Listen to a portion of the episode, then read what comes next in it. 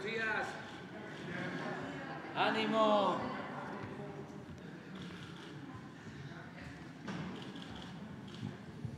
Pues vamos a informar como todos los lunes. Vamos a dedicar este lunes, además de informar sobre los precios, el quién es quién en los precios de los combustibles, como lo hacemos siempre. Ahora vamos a, informar sobre los trenes. Eh, corresponde siempre también los lunes informar sobre el tren Maya y ahora se agrega el informe sobre el tren del istmo y el tren el insurgente para que se conozca todo lo que se está haciendo en el regreso de los trenes de pasajeros para nuestro país. Vamos a comenzar con Ricardo.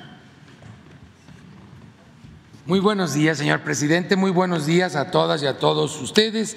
Vamos rápidamente a informarles que el precio promedio de la gasolina regular la semana pasada fue de 22 pesos 59 centavos el litro, el de la premium 24 pesos con 67 centavos y del diésel 23 pesos con 98 centavos. Pueden ver ustedes, si lo comparan en los últimos meses, semanas, que hay estabilidad en estos precios, a pesar de que hay una fuerte presión internacional en los precios de los combustibles. El corte del 14 de septiembre, la mezcla mexicana de petróleo 86 dólares con 86 centavos de dólar, ya pegándole a los 90 dólares, muy presionado el mercado internacional. Sin embargo, gracias al, programa de incentivos fiscales que ordenó el presidente Andrés Manuel López Obrador, el incentivo al IEPS en esta semana, que es lo que mantiene estable el precio, va a ser de 61.8%,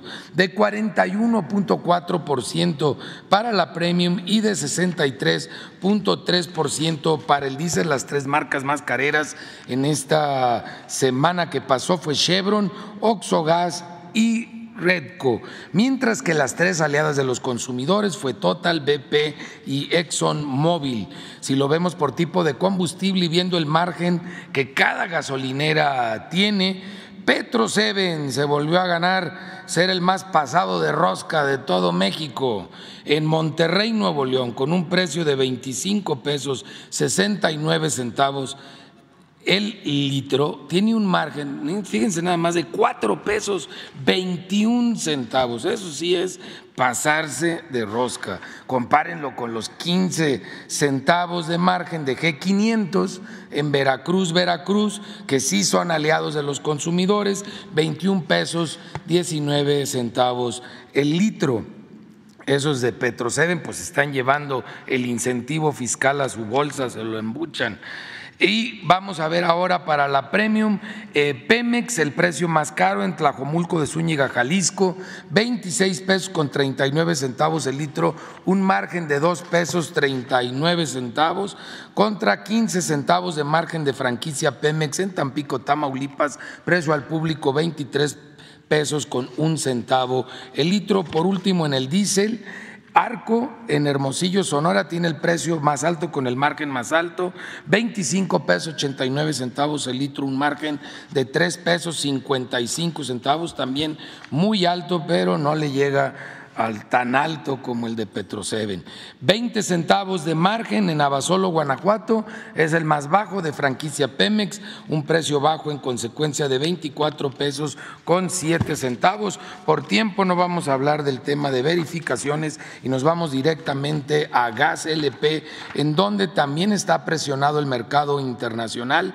El corte 13 de septiembre, convirtiendo a pesos y a kilos el precio internacional es de 21 pesos con nueve centavos, mientras que el promedio de las 220 regiones en el país, 16 pesos con 84 centavos el kilo.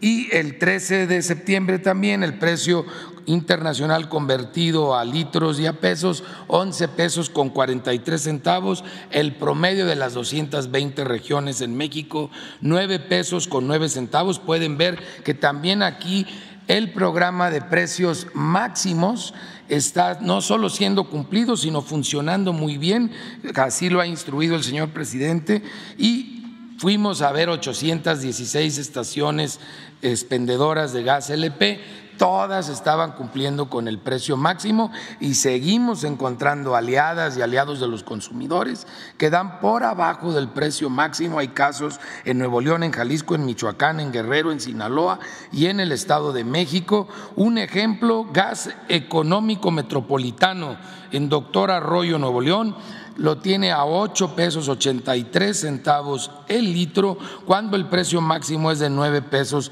63 centavos, casi un peso por abajo. También para cilindros de gas hay aliados de los consumidores en Zacatecas, en Jalisco, en Guerrero, en el Estado de México, en Tamaulipas, en Guanajuato y en Puebla, que dan por abajo del precio máximo, como lo hace Auregas en Morelos, Zacatecas, con un precio al público de 16 pesos con 98 centavos, cuando el precio máximo es de 18 pesos 61 centavos por kilo, más de un peso por abajo del precio máximo, aliados de los consumidores.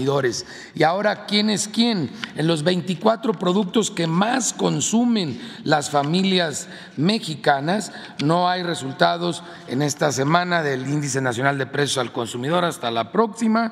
Y vamos a ver en quién es el más carero en la zona centro, que fue Walmart en Coyoacán, aquí en la Ciudad de México, tiene los 24 productos en 1034 pesos con 70 centavos, mientras que Soriana en Coacalco, Estado de México, lo tiene en 836 pesos con 40 centavos, siendo ese el precio más bajo de la zona. En la zona centro-norte el precio más caro lo tiene Ley. En Culiacán, Sinaloa en 1.037 pesos con 30 centavos, mientras que el precio más económico de esa zona es de Soriana, aliados de los consumidores en Culiacán, Sinaloa también en 824 pesos con 80 centavos. Allá los culiches pueden ver que se ahorran bastante no yendo a Ley y yendo a Soriana en esta semana que concluyó y esos precios continúan en la semana que está corriendo. Vamos a ver en la zona norte como ley tiene el precio más caro en Hermosillo, Sonora, mil doce pesos con 90 centavos, mientras que el precio más económico es de Soriana en Chihuahua, Chihuahua, 825 pesos con 50 centavos. Gracias a los distribuidores, comercializadores y a los productores de estos 24 productos en esta alianza por el pueblo de México, siguen manteniéndose muy estables los precios de esta canasta de 24 productos. Por último, en la zona sur-sureste, Walmart tiene el precio más alto en Centro Tabasco, 1.034 pesos con 20 centavos, mientras que Soriana en Acapulco Guerrero tiene el precio más bajo en 814 pesos con 40 centavos. El video se los pasamos el próximo lunes. Muchas gracias. Nada más porque este, se me pasó eh, decir que nos acompaña el jefe de gobierno de la Ciudad de México, la gobernadora del Estado de México, Delfina Gómez Álvarez, que está eh, recién eh, iniciando su mandato como gobernadora del Estado de México y eh, la gobernadora de Quintana Roo, Mara Lezán. Y también están con nosotros dos secretarios, el almirante Ojeda, secretario de Marina, y Jorge Nuño, secretario de Comunicaciones y Transportes, Obras e Infraestructura y otras actividades. Este, bueno, ahora sí, General Águila, por favor.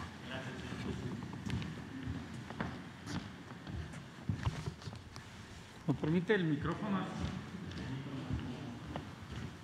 Gracias. Muy buenos días a todas y todos. Este, como es el compromiso de la Secretaría de la Defensa Nacional, continuaremos informándoles cuáles son los avances del tren Maya. En esta ocasión abordaremos precisamente los tramos 5, 6 y 7 como ustedes pueden ver, son 621 kilómetros de recorrido que atraviesan 11 municipios en los estados de Campeche y Quintana Roo. El tramo 5 con 111 kilómetros de vía doble electrificada de Cancún Aeropuerto a Tulum y el tramo 6 de 255.8 kilómetros de vía desde Tulum hasta Chetumal. El tramo 7, que es vía sencilla, 254.5 kilómetros desde Chetumal hasta Escárcega.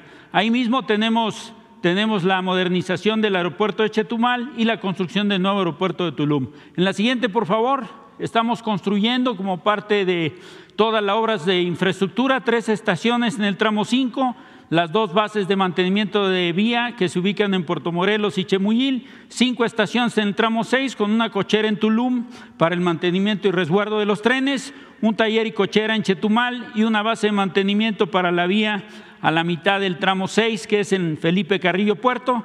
En el tramo 7 tenemos cuatro estaciones y una base de mantenimiento en Espujil. La siguiente, por favor.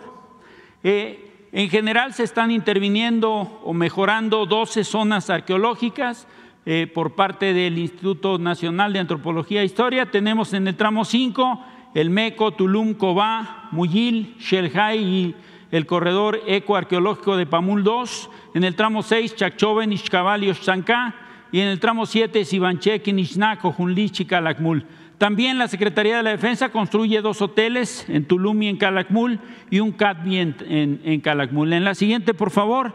En general se están construyendo 840 obras complementarias que van desde pasos de peatonales, vehiculares y de fauna, puentes ferroviarios, obras de drenaje eléctricas. Estamos eh, utilizando 1.800.000 durmientes en la construcción 123 mil toneladas de riel, 2.8 millones de metros cúbicos de balasto y se han generado hasta la fecha en estos tres tramos 30 mil empleos directos. En general, el programa, avanza conforme a lo planeado y se está planeando ya la inauguración en diciembre del 2023 y podemos tener acceso a través de estos tramos a una serie de maravillas turísticas que van desde la Laguna de los Siete Colores en en Bacalar, el cenote Dos Ojos, la zona arqueológica del Rey en Cancún, el cenote Nictejá en Tulum, la laguna Nichupté y Playa del Carmen, entre otros atractivos turísticos. A continuación me va a permitir pasar un pequeño video también del avance en estos tramos. Tren Maya, reporte integral, tramos 5, 6 y 7, 18 de septiembre de 2023. El tren Maya continúa a lo largo de los 621 kilómetros que suman los tramos 5, 6 y 7 de Cancún a Tulum, Chetumal y Escárcega. Estación Puerto Morelos. Estación Playa del Carmen. Conectividad Playa del Carmen. Estación Tulum. Viaducto Tramo 5 Sur.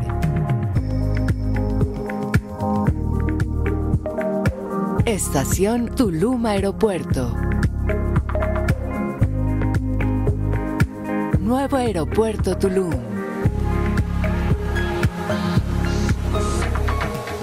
Estación Felipe Carrillo Puerto.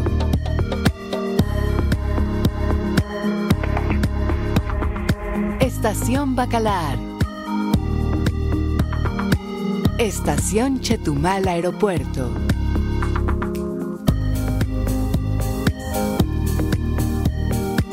Estación Ixpujil. Estación Calakmul. Acopio de materiales.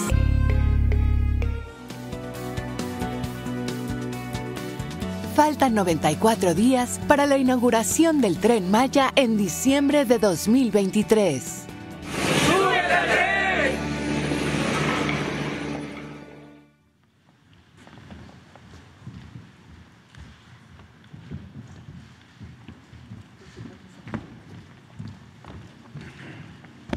Eh, buenos días a todos. Eh, tenemos una muy breve presentación.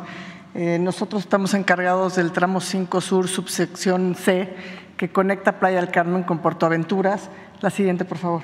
Eh, tenemos un avance general de 37.4%. Este tramo, prácticamente la mitad son terraplenes y la otra mitad es viaducto elevado. En terraplenes, estructuras urbanas y toda la rehabilitación de caminos llevamos un avance de 85.5%. La estación de Playa del Carmen tiene un avance de 45% y el viaducto un avance de 18.4%. Eh, en la siguiente, por favor, en lo que hace a, la estación, ahorita ya salimos de cimentación, que es, lo más eh, complejo, y estamos ya avanzando en andenes para que ya luego levantemos la estación. Muchas gracias. Hasta luego.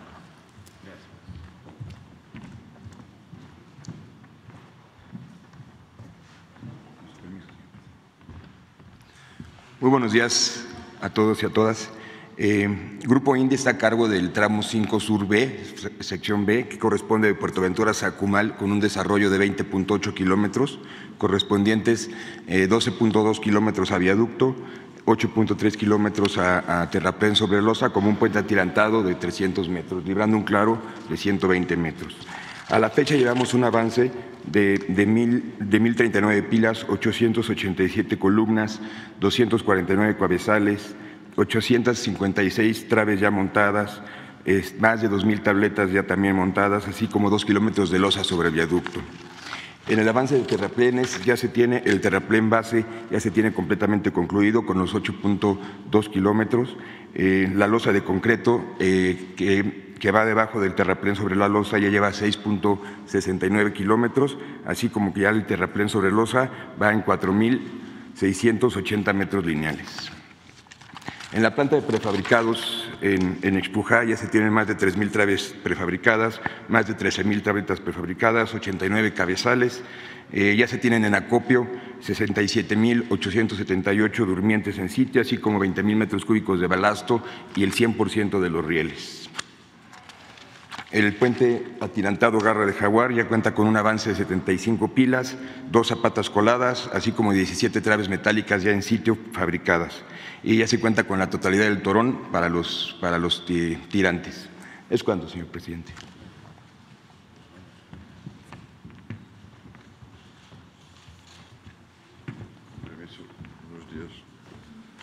Buenos días. A todos y a todos a nosotros nos corresponde el tramo 5 Sur A, que es de la longitud de 27 kilómetros, correspondiente de Acumal a Tulum.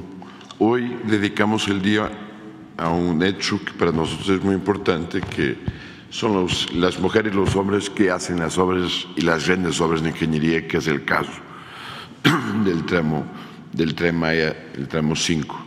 Tenemos, como se verifica hoy, más de 181 horas de capacitación, tenemos más de 2 millones de 400 mil horas sin accidentes y hoy en el tramo 5 Surá tenemos en los cargos gerenciales más mujeres que hombres, lo que nos da un orgullo de que la ingeniería mexicana está correspondiendo a un cambio generacional muy relevante. Tenemos un pequeño video a donde verificamos los avances de obra, que signifique como verificamos con mis compañeros avances muy importantes en el área de los viaductos y las terracerías.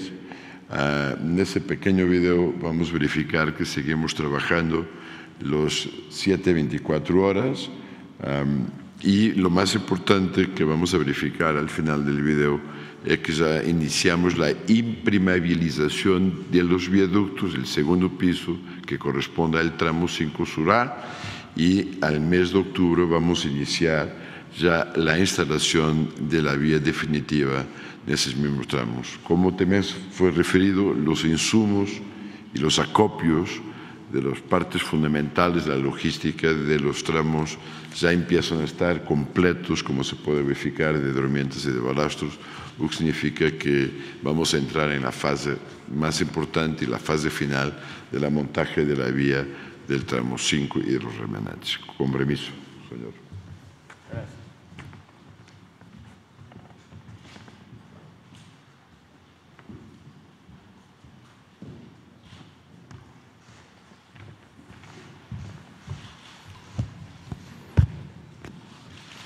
Con permiso, señor presidente. Muy buenos días a todas y a todos. La Secretaría de la Defensa Nacional se encuentra participando activamente en la construcción de los tramos 5 Norte, que va de Cancún a Playa del Carmen, del tramo 6, que va de Tulum a Chitumal, y del tramo 7, que corre de Chitumal a Escárcega. En total son 810 kilómetros de tendido de vía en 553 kilómetros de longitud. Iniciamos en agosto del 2022 y estaremos acabando en diciembre de este año. Hemos, eh, hemos generado empleos por más de 51 mil efectivos y actualmente tenemos trabajando al día de hoy en los tres tramos del tren y en el Aeropuerto Internacional de Tulum 37 mil 700 empleos directos. Por lo que se refiere al tramo 5 Norte, ese tramo es un tramo de 43.3 kilómetros de vía doble electrificada, de los cuales 30 corren sobre un viaducto elevado de completo y los otros 13.3 kilómetros se soportan en un terraplén. Eh, llevamos un avance físico del 43%. Afortunadamente hemos salido de todos los problemas de cimentación y estamos trabajando en la superestructura. Nos encontramos construyendo y fabricando los elementos estructurales de estos 30 kilómetros de viaducto hablamos de 2.462 pilas, 1.605 columnas, 530 cabezales, toda la infraestructura elevada de viaducto que soporta el movimiento del tren. Estamos también explotando bancos de materiales de terrenos nacionales. Estamos construyendo una estación, como ya se mencionó, Estamos en la fabricación de las estructuras metálicas para el tendido de las catenarias que electrifican estos, estos trenes y fabricando estructuras de concreto para las obras de drenaje transversal y para los pasos de fauna. Importante informar que ya estamos tendiendo, estamos haciendo tendido de vía, este, tendiendo balasto, durmientes y rieles y una importante actividad que es el acopio de los suministros estratégicos que vienen inclusive de todas partes del mundo, como es el balasto, el durmiente, el riel, el cable de catenaria y los herrajes de cambio. Tenemos más de 1.300 unidades de material rodante y maquinaria en este tramo y 6.375 trabajadores. Avanzamos sin contratiempos. Por lo que se refiere al tramo 6, este tramo que va de Tulum a Chetomal también es un tramo de 255.8 kilómetros de vía doble electrificada que avanza sobre terraplén y en algunas ocasiones sobre viaducto. Aquí llevamos un avance físico del 44% y financieramente la obra avanza sin ningún contratiempo. Estamos explotando bancos de materiales porque tenemos un requerimiento de más de 20 millones de metros cúbicos de terraplén. Estamos construyendo simultáneamente cinco estaciones del tren Maya y construyendo puentes y viaductos elevados en zonas de inundación, zonas bajas, en zonas donde perdemos la cota, inclusive en algunos vestigios arqueológicos que tenemos que salvar. Estamos construyendo estructuras metálicas para la catenaria y de concreto igualmente para los cruces de agua y, las obras de, pasos de fauna. También iniciamos ya el tendido de balasto, durmiente y riel, que es propiamente la estructura de la vía tenemos una fuerza de trabajo de 2.610 unidades de material rodante de maquinaria pesada y hemos alcanzado los efectivos de, de 10.300 personas trabajando en este frente, el cual también está avanzando sin contratiempo alguno. Y después entramos al tramo 7, que va de Chetumal a. Este tramo es de 254.5 kilómetros de vía única, sin electrificación, desplantada en zonas de terraplén y en muchas ocasiones de corte. Es un tramo que demanda muchísima maquinaria pesada. Tenemos que meter 20 millones de metros cúbicos de terraplén y excavar en zonas de corte otros 20 millones de metros cúbicos de material. La, la obra avanza en este tramo también sin contratiempos. Llevamos un avance superior al 44% y financieramente también la obra avanza de manera sana. Aquí tenemos una gran cantidad de trabajos de explotación de bancos de materiales, donde tenemos desde los equipos de ataque y las unidades de titulación para llevar el material listo en la calidad deseable hacia los terraplenes. Estamos conformando 20 millones de metros cúbicos de terraplenes y simultáneamente estamos haciendo cortes en elevaciones por otros 20 millones de metros cúbicos más, en total 40 millones de metros cúbicos de, de movimiento de material. En este tramo estamos construyendo cuatro estaciones del tren Maya y simultáneamente las, estamos construyendo las estructuras de concreto para los cruces de agua y los pasos de fauna. al igual que la importante actividad de acopiar todos los suministros estratégicos para no tener retrasos. En este frente destaca que tenemos más de 3.000 unidades de material rodante y maquinaria pesada trabajando diariamente y más de 13.000 trabajadores. Y de manera simultánea estamos trabajando en la construcción del Aeropuerto Internacional Felipe Carrillo Puerto en la ciudad de Tulum. Esta importante infraestructura aeroportuaria se encuentra alrededor de 27 kilómetros al sureste de la ciudad.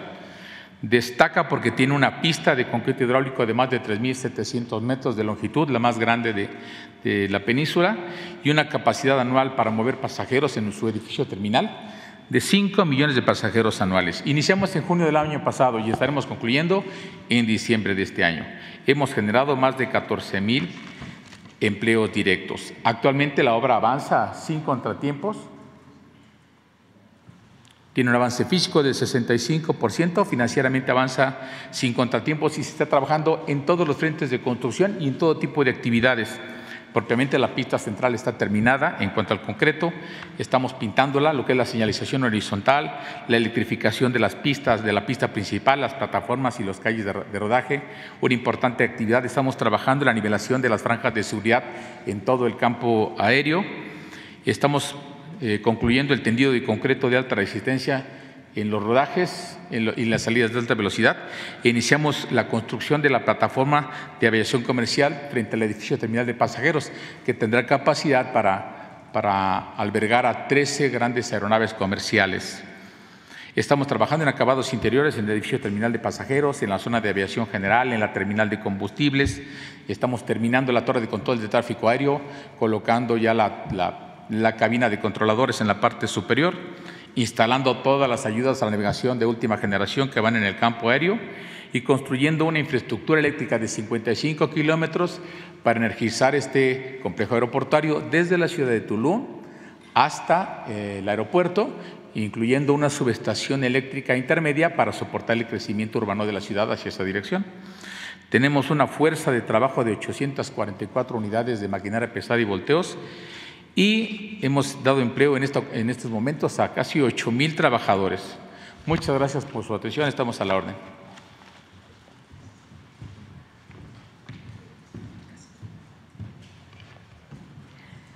Muy buenos días a todas y todos. Con su permiso, señor presidente.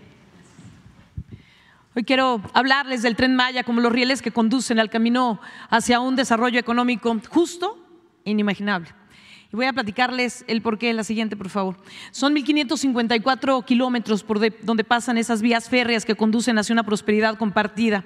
Pero muchas zonas, comunidades, poblados, incluso municipios, no podrían brillar como lo van a hacer sin la llegada del tren Maya, la que sigue. Pudimos constatarlo aquí, cuando pasábamos en ese pasaje, en esa prueba del tren Maya, salían mañana y tarde noche la gente de los poblados, niñas, niños que vitoreaban, que gritaban, porque sin duda alguna esos vagones representaban y emanaban ese brillo de la prosperidad compartida y de la justicia social del tren Maya, la que sigue. Así lo constatamos. Y hemos hablado aquí de diversos proyectos que ya son una realidad. Platicamos eh, en la última presentación de Mayacán, que ya está muy avanzado. Platicamos también de las carreras que hemos eh, logrado hacer con la llegada del tren Maya, la que sigue, por favor. Y hoy, señor presidente, más de 230 jóvenes comienzan ya hacia un futuro próspero. Hoy están estudiando ya la carrera técnica ferroviaria en el campus Cancún Chetumal y en el Tecnológico Nacional de México, en el campus Cancún, la carrera de Ingeniería Ferroviaria. Y muy pronto, este mismo mes, a finales de este mes, estaremos iniciando la maestría en Diseño, Construcción y Conservación de Vías Férreas, Campus Cancún y de forma virtual con la CEMIC. Son proyectos que ya son una realidad, pero hoy quiero platicarles de otro proyecto que estamos iniciando que ya está en marcha. Los rieles del Tren Maya conducen, y lo digo muy claro, hacia el camino del desarrollo económico como pieza clave para devolverle el brillo a nuestra capital, allí en Quintana Roo, Chetumal. Y quiero adentrarme a una historia llena de buenos recuerdos y de nostalgia. Esto era Chetumal, un lugar en donde toda la gente del sureste mexicano y del país llegaban a Chetumal, la que sigue a comprar productos de importación. Eran momentos en donde los chiquitines de cualquier parte del sureste, incluso del país, llegaban y esperaban ese viaje para ir con sus padres y comprar en el punto perfecto las mercancías con los beneficios que daba la zona libre de Chetumal. La bonanza de Chetumal era innegable era justa. Llegó 1993 y la historia cambió. Por disposiciones políticas y económicas solo quedaron esas, esa bonanza, los recuerdos de aquella época de prosperidad y con un dejo de tristeza de que quizá nunca volvería a suceder. 30 años Después la historia vuelve a cambiar. Llega la transformación profunda en beneficio de miles de seres humanos y gracias, señor presidente, Chetumal vuelve a ser zona libre. Y gracias a los proyectos que son parte del tren Maya, como la ampliación del aeropuerto de Chetumal, como sin duda alguna y fundamental la construcción del tren Maya, la terminal turística que es un costado del aeropuerto internacional de Chetumal y la estación de carga, esa nostalgia desaparecerá para dar paso a una nueva era de nuestra capital, una etapa en donde va a recuperar el brillo que jamás debió de haber perdido Chetumal. Por eso presento hoy el tianguis comercial Yum Cash, diseñado para la compra-venta de productos regionales como este vestido, que es de Chanchen, de la zona maya de nuestro querido Quintana Roo, pero sobre todo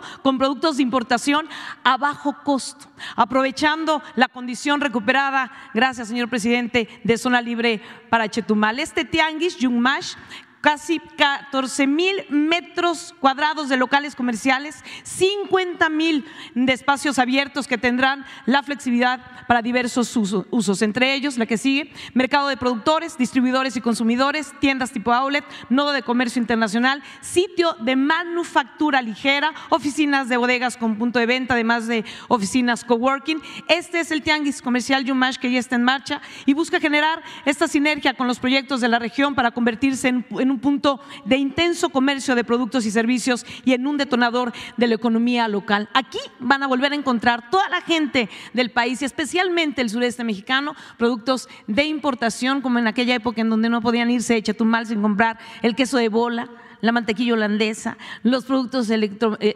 electrodomésticos, los juguetes, volverá a brillar Chetumal y es momento de regresarle el esplendor a nuestra capital para que las y los turistas, por supuesto, conozcan las bellezas naturales, vayan a Ostancá, disfruten del malecón, disfruten de la, bahía, de la bahía, pero tengan el porqué de ir ahí a comprar los productos de importación. Nosotros entendemos el tren Maya, que es la columna vertebral para recuperar el sur de nuestro estado. Estamos articulando todos nuestros esfuerzos todas las inversiones, a todo el impulso que le ha dado el gobierno federal, como nunca antes al sureste mexicano y como nunca antes a Quintana Roo. Señor presidente, en diciembre de este mismo año abriremos las puertas de este tianguis comercial Yuncash, justamente en el mes que estaremos inaugurando el tren Maya.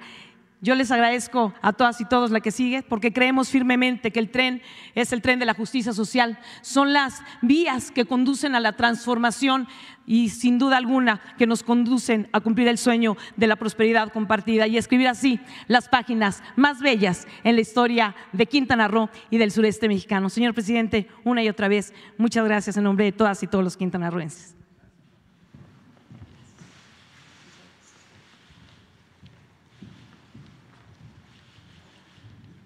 Con su permiso, señor presidente, a continuación les vamos a presentar el avance del corredor interoceánico en sus tres líneas que se están rehabilitando, la que va de eh, Coatzacoalcos a Salina Cruz, la que va de, de Coatzacoalcos a Palenque y la que va de Istepec a Unión Hidalgo, Ciudad Hidalgo, que es con la, en el estado de Chiapas, con la frontera eh, con Guatemala para lo cual les voy a ceder la palabra al director de este proyecto, que es el vicealmirante Raimundo Morales, quien les va a explicar todo lo relacionado al tren Maya, perdón, al tren interoceánico, que está a cargo de la Secretaría de Marina. Gracias.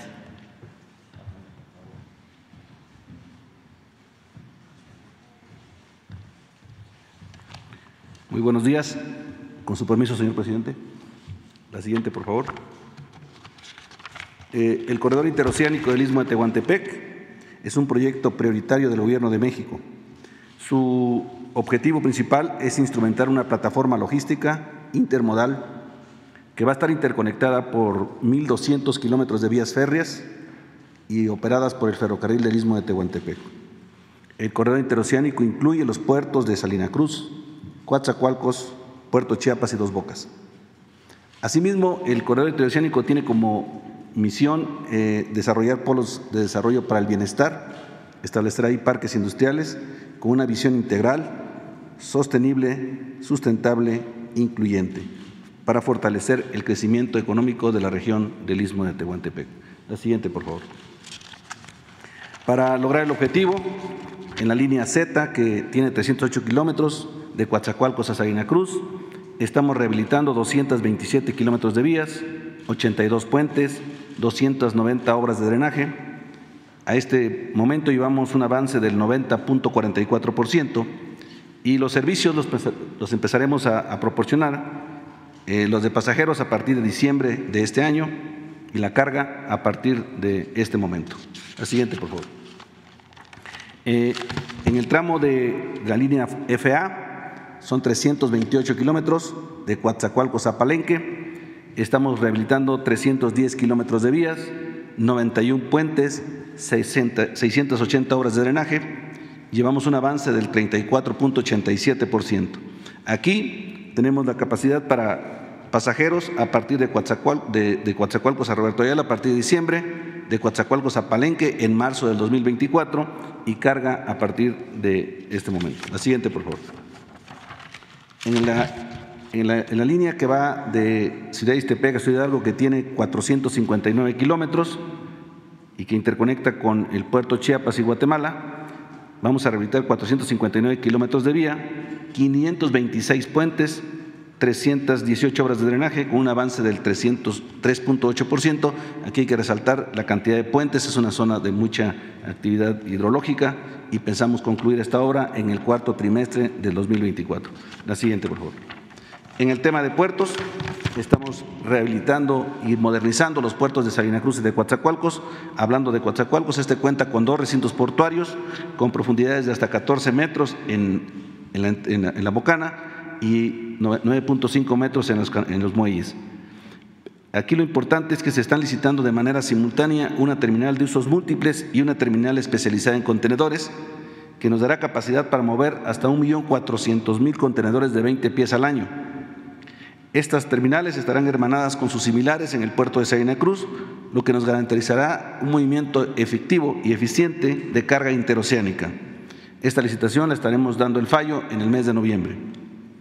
Además, este puerto cuenta con capacidades para mover carga de fluidos, petroquímicos, áreas para instalación de industrias de combustibles como plantas de liquefacción de gas natural, cuenta con infraestructura carretera, acceso ferroviario, tiene más de 22 kilómetros de vías interiores, que todo esto es adecuado para atender la demanda regional e internacional.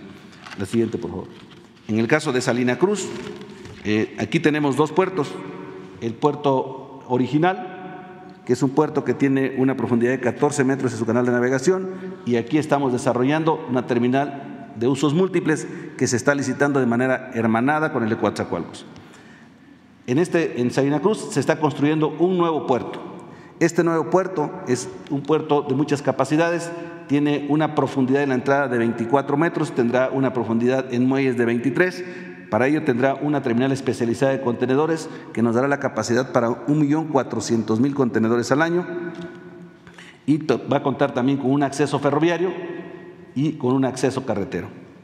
Eh, este nuevo puerto tendrá capacidades para la conectividad tanto nacional como internacional y para traer las cargas de Asia hacia la costa este de los Estados Unidos. La siguiente, por favor. Hablando de los polos de desarrollo para el bienestar, contamos en este momento con 10 polos de desarrollo para el bienestar. Estamos licitando 5, que es Coatzacoalcos 1 en el puerto de Coatzacoalcos, Coatzacoalcos 2 próximo al puerto, Texistepec, San Juan Evangelista y Salina Cruz en Oaxaca.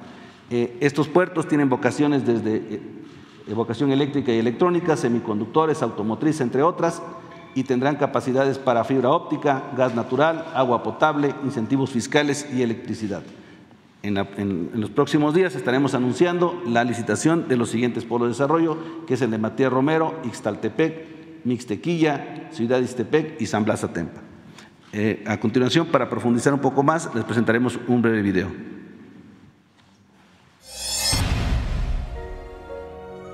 Sikaru Vedanda de Giva.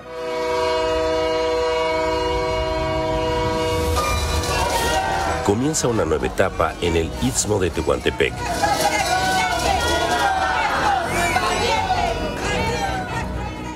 Con el objetivo de mejorar las condiciones de vida de los habitantes de la región, el corredor interoceánico impulsa su desarrollo al modernizar y conectar los puertos de Coatzacoalcos y Salina Cruz mediante el ferrocarril del Istmo para facilitar el traslado de personas y mercancías.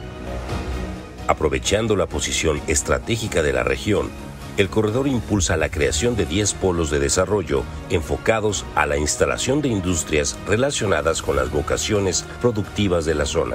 Al unir al Océano Pacífico con el Atlántico, el corredor interoceánico ofrece una alternativa a las rutas mundiales de negocios y acerca la producción regional a nuevos mercados.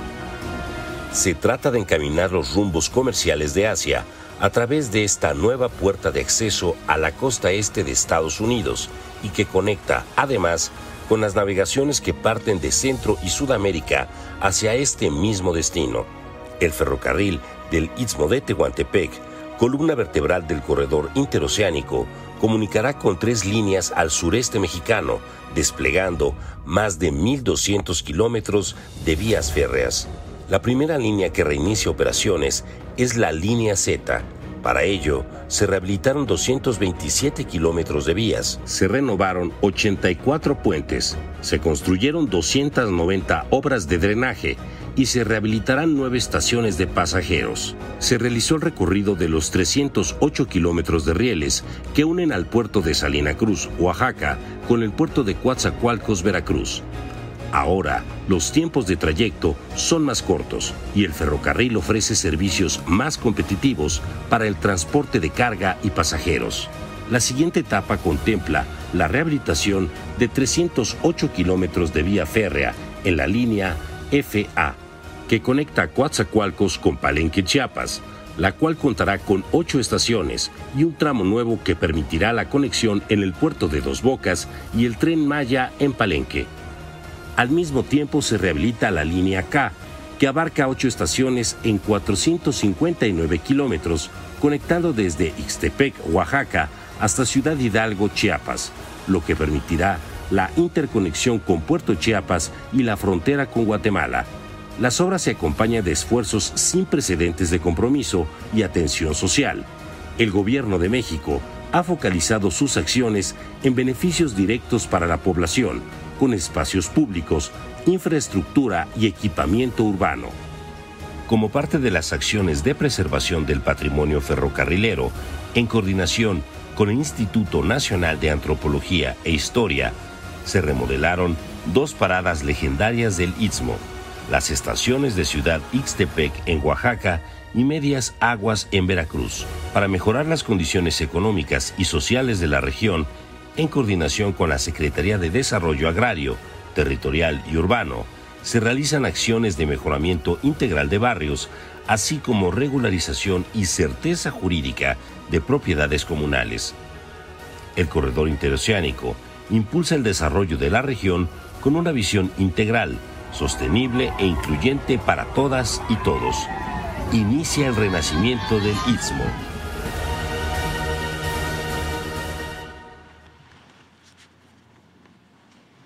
Muchas gracias.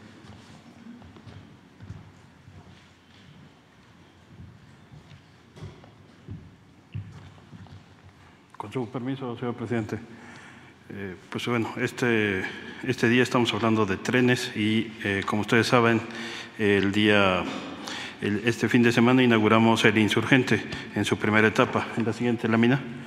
Eh, como una breve introducción, el, proyecto consta de 58 kilómetros, tendrá un recorrido de 39 minutos, tuvo una inversión de 97 mil millones eh, de, pesos, inició en 2015, el 15 de septiembre iniciamos la primera etapa que consta de eh, de la estación Sinacantepec, Toluca Centro, Metepec, Lerma, así como las estaciones y cocheras y el centro de control que está en Sinacantepec. Hacia diciembre de, este año terminaríamos la, obra civil hacia observatorio y en marzo estaríamos eh, terminando la obra electromecánica y servicios ferroviarios. En la siguiente lámina. En la siguiente. Bien, el 15 de septiembre hicimos la inauguración. Eh, el horario que tiene de funcionamiento es de 6 a 23 eh, horas eh, de lunes a domingo con las cuatro, las cuatro estaciones. El costo que tiene el viaje es de 15 pesos. Se puede utilizar la tarjeta de movilidad integrada de la Ciudad de México. Eh, aquí el asignatario del, proyecto es eh, Banobras, eh, a quien reconozco que ha hecho una eficiente operación. El día, el día sábado, presidente, tuvimos una afluencia de 51.700 pasajeros y ya todo el fin de semana tuvimos un acumulado de 115.000 pasajeros. Le cedería la palabra al ingeniero Gómez Parra para que dé unos aspectos de la obra que va hacia Observatorio y posteriormente el ingeniero Jesús Esteba sobre la obra que lleva a cabo la Ciudad de México y un video al final. Con su permiso, presidente.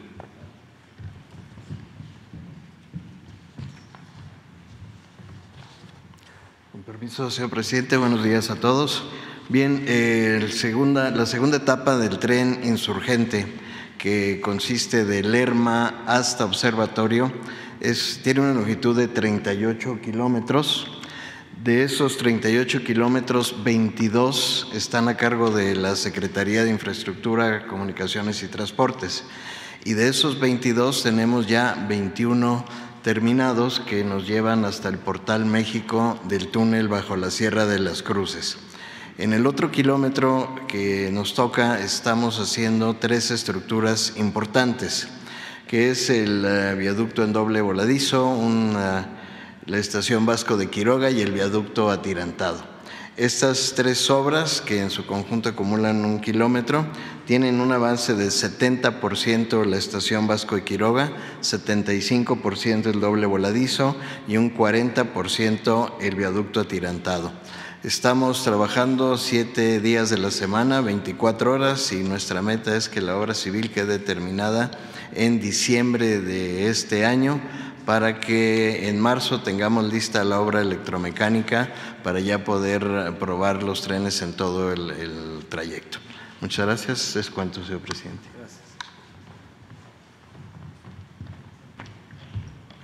Buen día, con su permiso, señor presidente. A continuación, informamos los avances en el tramo de la Ciudad de México, que son 16 kilómetros. En esta lámina se observan los 25 frentes de trabajo. De estos, ocho ya fueron entregados a la Secretaría de Infraestructura, Comunicaciones para implantación de vía.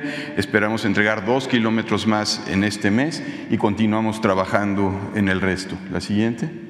Eh, en cuanto a traves, se han montado 498 de 572 columnas prefabricadas se han montado 212 de 228, columnas construidas en sitio 171 de 194, dovelas llevamos el 60% de dovelas ya lanzadas, eh, cabezales prefabricados llevamos 26 de 30 y trabajamos actualmente en las celosías metálicas, que son estructuras grandes que están en proceso. En estas imágenes se ven parte de estos del lanzado y de las celosías. La siguiente. Aquí los dos dobles voladizos, uno de ellos eh, la hondonada, ya prácticamente se concluyó, en 15 días debemos de estar cerrando, y el segundo doble voladizo a cargo de la empresa ICA es en la presa Tacubaya, ya finalmente salimos de cimentación y estamos iniciando colados de las columnas. Este se va a diciembre de este año, la conclusión. La siguiente. Aquí imágenes de la celosía, de la estación, que va muy bien. Eh, para implantación de vía estaremos entregándole en un mes más. Eh, el doble voladizo de Londonada y finalmente la eh, presa Tacubaya, que también va a ser lanzado de dovelas. La siguiente. Y bueno, la, estación observatorio con la imagen objetivo, esta es eh, de las obras que se nos va a finales de diciembre. Eh, tenemos ya armando la primera grúa de 800 toneladas, estamos en espera de una grúa de 1000 toneladas. Son obras muy complejas, son piezas de 350 toneladas y hasta 400 toneladas. Históricamente en la ciudad no habíamos tenido esta cantidad de obra, esta magnitud de obra y esta complejidad. Solo aquí en observatorio traemos 26 kilómetros de pilas hincadas para contención. En total en la obra llevamos 127 kilómetros de pilas. Actualmente traemos 64 equipos pesados acá y más de 1.500 trabajadores. Eh, ¿Es cuánto? A continuación un video.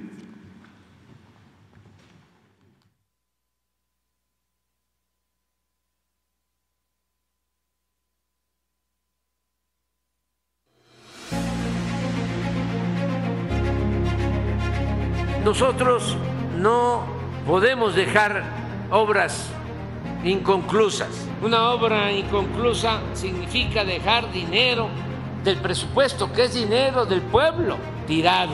No se puede actuar de manera irresponsable. No es porque fue otro gobierno, no. El gobierno representa a todo el pueblo.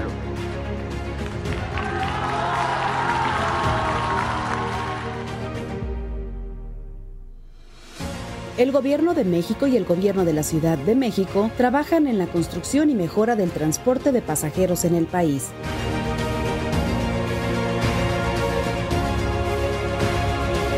Desde el inicio de esta administración, una de nuestras metas fue terminar las obras que habían quedado inconclusas. Por ello, hoy presentamos los trabajos que realizamos todos los días en el tren El Insurgente.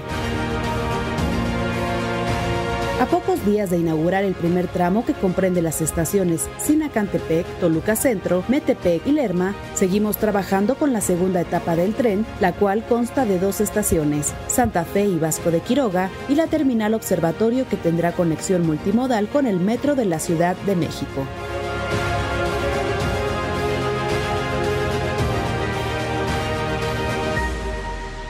Durante los meses de julio y agosto se trabajó con el montaje de celosías, columnas de viaducto, cabezales y traves, así como dovelas, claros y estructuras metálicas. Para los meses de septiembre y octubre se continuará con los trabajos de obra civil, estructura metálica y las lanzadoras 1 y 2. Esta segunda etapa tiene una longitud de 38 kilómetros con una inversión de 62 mil millones de pesos. En este segundo tramo se conectará a los municipios de Lerma y Ocoyoacac con las alcaldías de Coajimalpa, Álvaro Obregón y Miguel Hidalgo, beneficiando en su totalidad a más de 5 millones de habitantes de la zona del Valle de Toluca y de la Ciudad de México.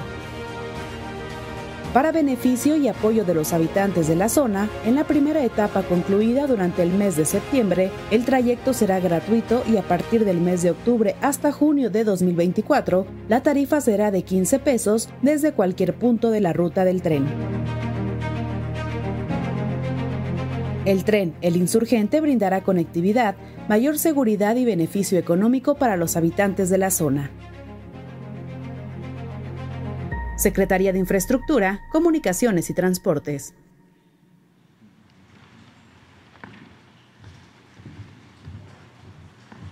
Buenos días a todos. Eh, buenos días, señor presidente. Con su permiso, quienes nos acompañan a través de los diferentes medios de comunicación. Pues eh, eh, yo únicamente vengo primero a ponerme a sus órdenes, segunda a decirles que los mexiquenses nos sentimos muy agradecidos con esta obra ya que el insurgente no solamente representa una posibilidad de mejor conectividad, sino también una posibilidad de que los mexiquenses tengan una mejor calidad en lo que eh, se refleja el transporte público, pero también si reflexionamos, también nos lleva a que haya una mejora económica, la, la, cuestión de los empleos que también posibilitó que nuestros ciudadanos puedan tener un empleo y una vida digna. Por ello yo creo que el insurgente es una muestra de que si se trabaja en equipo, si se trabaja con una visión y sobre todo pensando en apoyar a la clase más necesitada, podemos hacer grandes logros. Eh, no me queda y me resta más que decirles a todos los compañeros, a los empresarios, a los constructores, a los que hicieron posible esta obra, que muchísimas gracias, que los mexicanos estamos muy agradecidos y que vengo a refrendar mi compromiso con gobierno federal que se siga trabajando en equipo, en colaboración, porque solamente así unidos y trabajando podemos transformar no solamente nuestro Estado de México, sino también nuestro país. Muchas gracias, señor presidente, a nombre de los mexiquenses y gracias a todos los compañeros que colaboraron en esta obra. Muchas gracias. Muy buenos días, señor presidente, y buenos días a todos y a todas. Podemos decir que los trenes en esta época de trenes llegaron también a la Ciudad de México. Esta obra, el tren interurbano que se llama El Insurgente, es un resultado de colaboración entre el gobierno de la ciudad, el gobierno del Estado de México, con todo el apoyo del gobierno federal. El objetivo es que no queden obras inconclusas y por eso se está trabajando en ello. Ya se terminó una parte, que son cuatro estaciones en el Estado de México, y se están construyendo tres estaciones en la Ciudad de México, Santa Fe, Vasco de Quiroga y Observatorio, que es la terminal y es una terminal multimodal que conecta con otros sistemas de transporte. En esta etapa se va a trabajar una longitud de 38 kilómetros con una inversión de 62 mil millones de pesos. Eh, cabe señalar que con estas obras se van a conectar eh, los municipios eh, de Lerma, básicamente, con Coajimalpa, con las alcaldías de Coajimalpa, Miguel Hidalgo y Álvaro Obregón. vamos a tener así un beneficio para 5 millones de personas que viven en esta zona del Valle de México y los municipios conectados hacia el poniente. Eh, también quiero informar que nos reunimos cada martes eh, los equipos que están viendo, las empresas, la Secretaría de Infraestructura y Comunicaciones y Transportes, la Secretaría de Obras de la Ciudad de México, la Secretaría de Finanzas de la Ciudad de México y otras instancias para supervisar los avances de obra. Estas obras del tren interurbano El Insurgente se van a conectar o van a formar parte del sistema de movilidad integrada en la Ciudad de México, junto con el metro, cablebús, trolebús, eh, tren ligero, entre otros. Eh, finalmente quiero subrayar que en estas obras hemos tenido, hemos contado con un apoyo total del gobierno de la República, encabezado por el presidente Andrés Manuel López Obrador. Muchas gracias.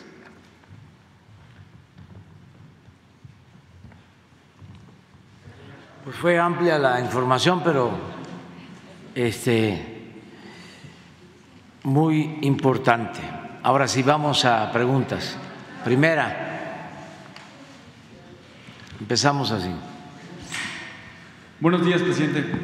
Miguel Arzate, del Sistema Público de Radiodifusión del Estado Mexicano, Canal 14. Preguntarle, presidente, el fin de semana hizo este recorrido por el corredor del Istmo a bordo de un tren. Preguntarle cómo le fue en este recorrido, cuál fue su impresión, qué detalles nos puede compartir del avance de obras que usted haya observado y sobre todo conocer cuándo estará listo, inaugurándose ya, sobre todo el tren de pasajeros en el corredor del Istmo, qué fecha tendrá su apertura. Bueno, em, ayer estuvimos en el recorrido, eh, tomamos el tren en Salina Cruz y bajamos en Coatzacoalcos, un poco más de 300 kilómetros. De estación a estación, 303 kilómetros. De eh, Salina Cruz a Coatzacoalcos. Pero eh, pasamos por todos los pueblos del istmo, es un corredor con mucha historia.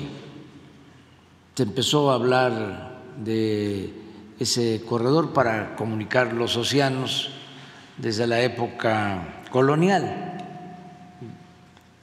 Humboldt estuvo en México antes de la independencia, del inicio de la independencia de 1810.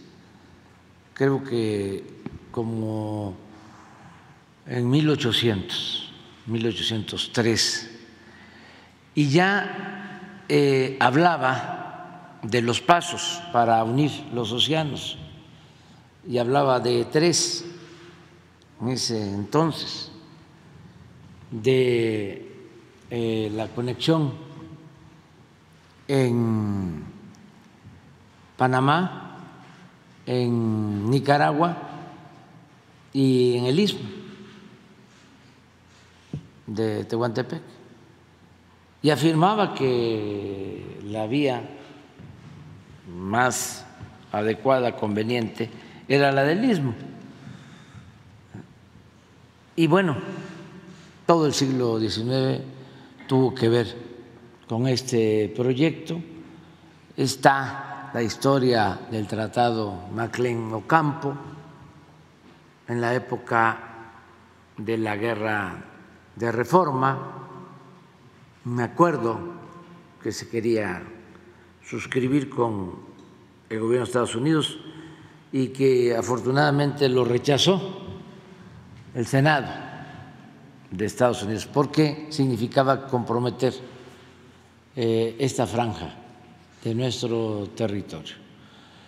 Luego, con Porfirio Díaz se eh, materializó la construcción del ferrocarril, se llevó a cabo también la construcción de los dos puertos, de Salina Cruz, de Coatzacoalcos, con un contratista inglés, Pearson, que también hizo el puerto de Veracruz. Era como el contratista predilecto de Porfirio Díaz, porque fue el que hizo también el gran canal del desagüe en la Ciudad de México y era el dueño de la compañía petrolera El Águila.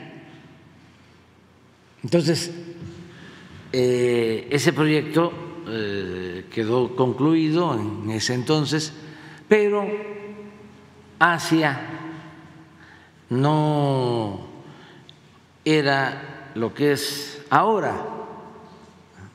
Eh, no había eh, el tráfico marítimo que hay ahora. Eh, seguía siendo Veracruz el principal puerto del país. Ahora, en el caso de mercancías, de contenedores, pues ya son los puertos del Pacífico por el desarrollo de Asia y en especial de China. Eh, nosotros eh, contemplamos rehabilitar este tramo del ferrocarril, estaba totalmente abandonado. Yo les comentaba que Matías Romero es conocida como la ciudad ferroviaria, pero ya no había ferrocarril porque estos neoliberales corruptos, irresponsables, eh, acabaron con los ferrocarriles, sobre todo con los trenes de pasajeros, y entregaron a dos grandes empresas concesiones para el manejo de todos los ferrocarriles de carga del país. Entonces, imagínense desde Cedillo, creo que fue 1999, eh, que dejaron de circular los trenes. La gente mayor todavía, eh, incluso viajó en trenes de pasajeros. Había trenes de pasajeros de la Ciudad de México a Monterrey, de la Ciudad de México a Guadalajara, de la Ciudad de México a Yucatán y bueno, hasta eh, Nogales, hasta la frontera. Estaba completamente comunicado el país con trenes de pasajeros y estos irresponsables, repito, de la noche a la mañana, en un abrir y cerrar de ojos, acabaron con 150 años de historia de los ferrocarriles nacionales. Entonces ahora, ayer, imagínense lo que es tomar el tren en la antigua estación de Salina Cruz, pasar por Istepec, pasar por Matías Romero, pasar por Medias Aguas, llegar a Coatzacoalcos. La gente estaba muy contenta, salían de todos los pueblos, todos los pueblos, eh, a saludar eh, con banderas, eh, había euforia, la gente muy contenta.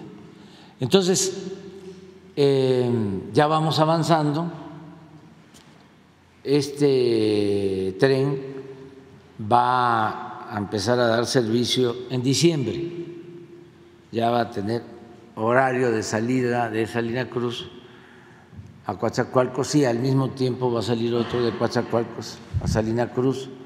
Y pueden ser una o dos corridas diarias cuando se termine para marzo el de Palenque a Coatzacoalcos lo mismo. Eh, y cuando terminemos que es la línea eh, más eh, mm, extensa, más larga em, del istmo, que es de Istepec hasta la frontera con Guatemala, son 450 kilómetros, y ahí estamos ya trabajando. Esa pensamos terminarla en julio del año próximo. Pero aquí hay algo muy importante. Bueno, de Palenque ya inicia el tren Maya, que es toda la península, son cinco estados em, y son 1.554 kilómetros. El tren Maya en diciembre empieza a operar. Les decía yo que en diciembre el del Istmo, en marzo el de Palenque a Coatzacoalcos y eh, en julio eh, vamos a tener ya eh, terminado el de Ciudad Hidalgo, límites con Guatemala, a Istepec. Ese es el plan. Lo que queremos es no solo dejar las obras terminadas, sino operando.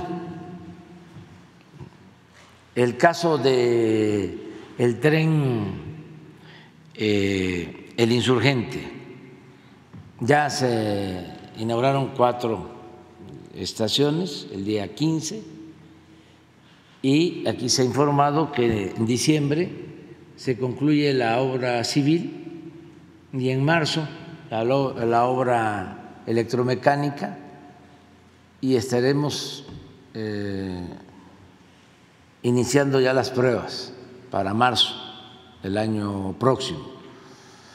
Pero lo que queremos es eh, comenzar a operar para ir creando el hábito, que la gente ya sepa que hay una corrida de Salina Cruz a Coatzacoalcos a las 7 de la mañana. Que ya sepan cuáles son las corridas de Palenque a Cancún. Y dejar funcionando todo el sistema. Para que eh, no eh, queden las obras terminadas, pero sin funcionamiento. Por ejemplo, sin trenes. Todas estas obras significan eh, trenes. Ya en el caso de el tren, el insurgente, están todos los trenes. Por cierto, modernos, eh, de primera. Y se tienen también los trenes, porque aquí no hemos hablado, de eh, el aeropuerto Felipe Ángeles a Lechería, que eh, va a permitir llegar en 45 minutos del aeropuerto Felipe Ángeles hasta Buenavista, hasta el centro de la ciudad. Y son trenes también nuevos, y ya los tenemos.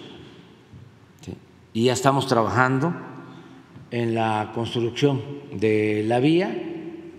Eh, ya no tenemos ningún problema eh, de derecho de, vía, está resuelto todo.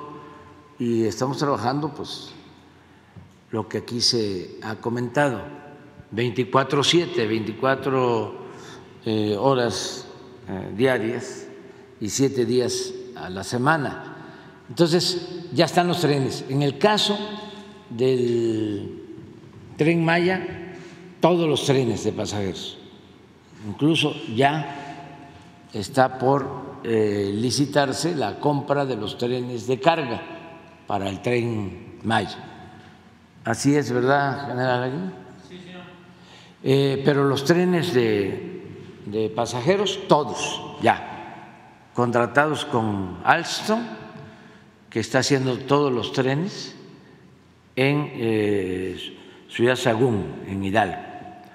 Y en el caso de el istmo, lo mismo, se están adquiriendo trenes eh, reconstruidos para iniciar en eh, Estados Unidos y en Inglaterra, que van a tener los trenes. Ayer este, nos trasladamos en un tren de esos y muy cómodo, de primera. Entonces, mientras se hace eh, la compra de los trenes nuevos, porque lleva algún tiempo, ¿no? Pero van a estar todos ya funcionando. Muy bien, presidente. Mucha información eh, se registra este fin de semana y actividades. Eh, también este fin de semana eh, el narcotraficante eh, conocido como el ratón, Ovidio Guzmán, fue trasladado de México a Estados Unidos. Trascendió que fueron agentes de la Interpol quienes lo llevaron a aeropuerto para entregarlo a autoridades estadounidenses. Presidente, preguntarle qué opinión tiene acerca de que pues, bueno, se ha llevado a este delincuente a a Estados Unidos. ¿Qué esperaría de este proceso allá en, Estados Unidos? Eh, ¿Qué opinión le merece que, pues bueno, tenga un, proceso pendiente aquí en nuestro país, no se haya terminado este proceso? ¿Por qué se lo llevaron a Estados Unidos? Eh, ¿Es mejor que lo tengan las autoridades estadounidenses que las autoridades mexicanas? Sus comentarios al respecto, la información que nos pueda compartir, por favor. Bueno, tenemos un convenio de colaboración para extraditar. Eh, a presuntos eh, delincuentes. Hizo el gobierno de Estados Unidos la solicitud al gobierno de México.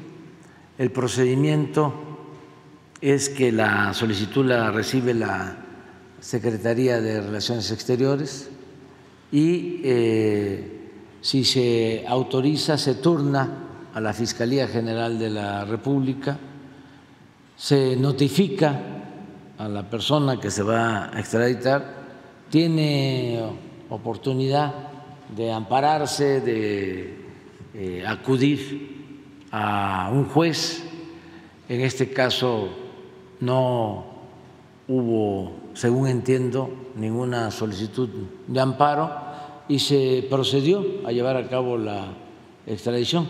También es eh, importante que no se dé motivo a quienes eh, utilizan el tema del narcotráfico con propósitos politiqueros en Estados Unidos. Hay dos temas que se utilizan mucho cuando vienen elecciones en Estados Unidos en contra de México. Lo del narcotráfico y lo de la migración. Entonces ahora si ustedes este, escuchan la radio, ven la televisión, las redes sociales, eh, todos los políticos de Estados Unidos, de un partido, o de otro, están hablando de eh, las drogas, del fentanilo y culpando a México. es este, parte de la estrategia politiquera, con todo respeto, que se aplica queriendo engañar a los ciudadanos estadounidenses. Yo creo que ya eso no les funciona. Lo mismo con el tema migratorio. Siempre es eh, voltear a ver a México, eh, culpar a México, pero no se han eh, enterado, les voy a mandar eh, un aviso. Ya no se puede usar el telégrafo ni el fax. Aprovecho este medio para decirles que eh, ya las cosas cambiaron. Hay que avisarles de que ya es otra la realidad y que no se puede estar eh, haciendo publicidad, propaganda, politiquería, tratando de afectar a México, precisamente para no dar ningún pretexto, para que no quede ninguna excusa, pues cuando se presentan estas solicitudes se eh, aplican y eh, es lo que se hizo en este caso. Muy bien, presidente. Otro tema que tiene que ver también con la delincuencia y la justicia fue que el fin de semana fue eh, puesta en libertad, sigue su proceso, pero en libertad, Emma Coronel, quien enfrenta un proceso en Estados Unidos. preguntarle, presidente, si bien sería un tema que tendría que atender la Fiscalía General de la República en México, preguntarle si México estaría solicitando la extradición de Emma Coronel. Sé que es un tema de la Fiscalía. Eh, ella ha sido señalada de que participó en una de las fugas de Joaquín Guzmán Loera.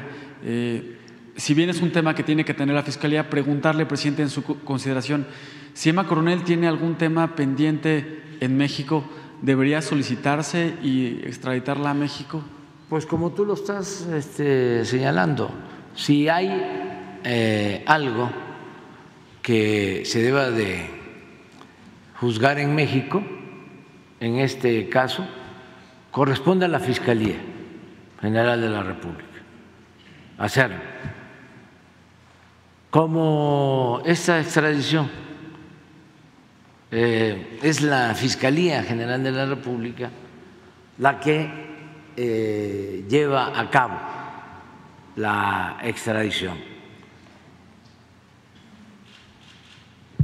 A solicitud del gobierno de Estados Unidos, con la autorización de la Secretaría de Relaciones Exteriores a la Fiscalía General de la República.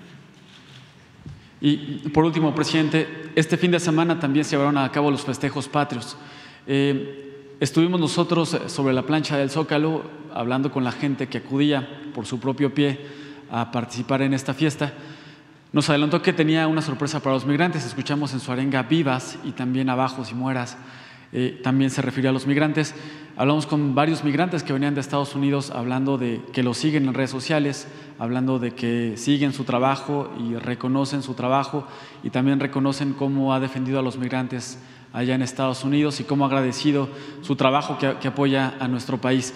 Eh, presidente, también eh, durante la noche del grito en honor a la verdad. Escuchamos cómo muchas personas eh, lanzaban esta consigna que lo ha acompañado durante sus manifestaciones en el Zócalo, esta consigna de es un honor estar con Obrador, mucha gente gritando presidente.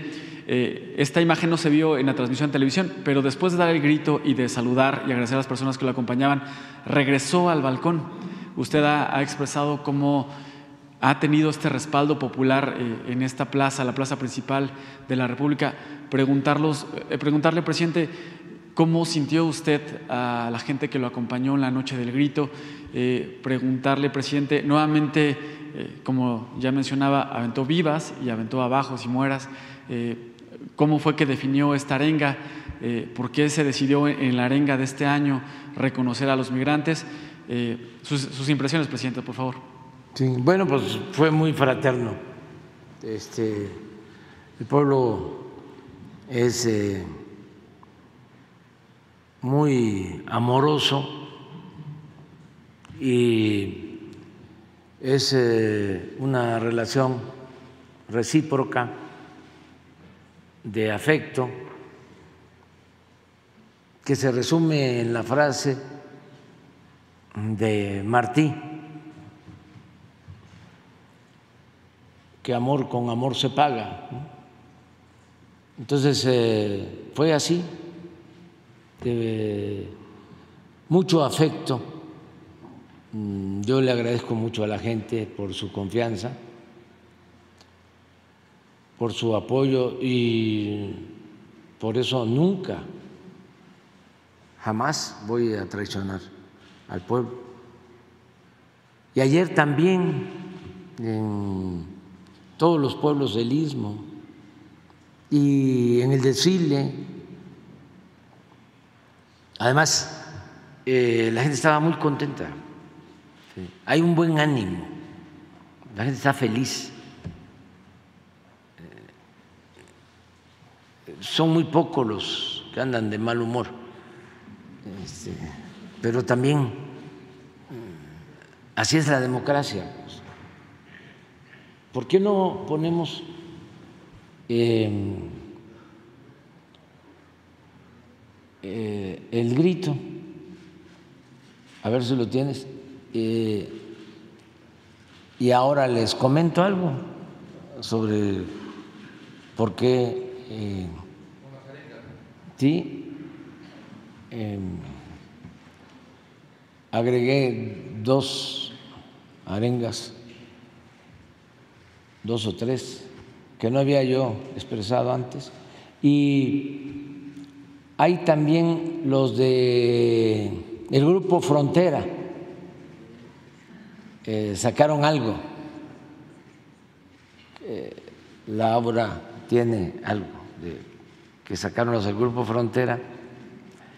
Y aprovecho también para comentar dos cosas, ¿no? Una, que en el desfile del 16, que estuvo también muy este, concurrido por la gente, también se llenó prácticamente el zócalo, todo reforma, eh, pues fue dedicado a la conmemoración de los 200 años del Colegio Militar. Eh, hubieron cosas bellísimas, eh, lo que más me gustó,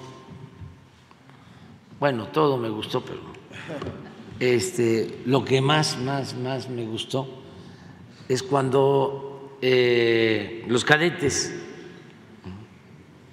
están en el Zócalo haciendo la presentación, la narrativa de lo que ha sido el colegio militar, los actos de heroísmo de eh, los integrantes del heroico colegio militar, sobre todo la defensa de la patria en 1847, pero también cuando escoltan a Madero Eh, ante el golpe que ya se estaba fraguando, golpe de Estado, que le costó la vida al apóstol de nuestra democracia, también son escoltados por los eh, cadetes. Entonces, hay eh, un momento que están tres cadetes y desde el edificio de el gobierno de la ciudad, del antiguo ayuntamiento, viene una aguilucha, un aguilucho, y se posa este, en un cadete. Viene otro, el vuelo, y en otro. Y faltaba el águila grande. Y este, no salía y no salía.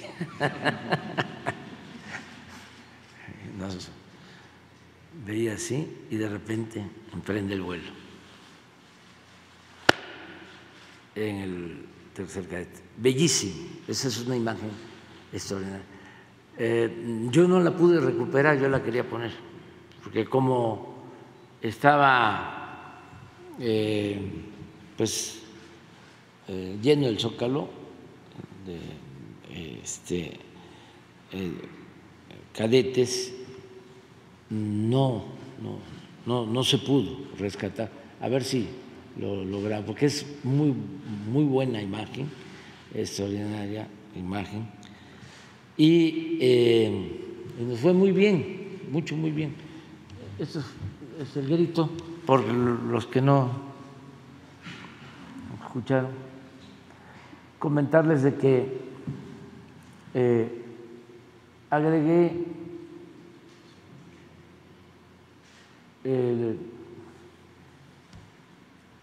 pues ya había dicho que eh,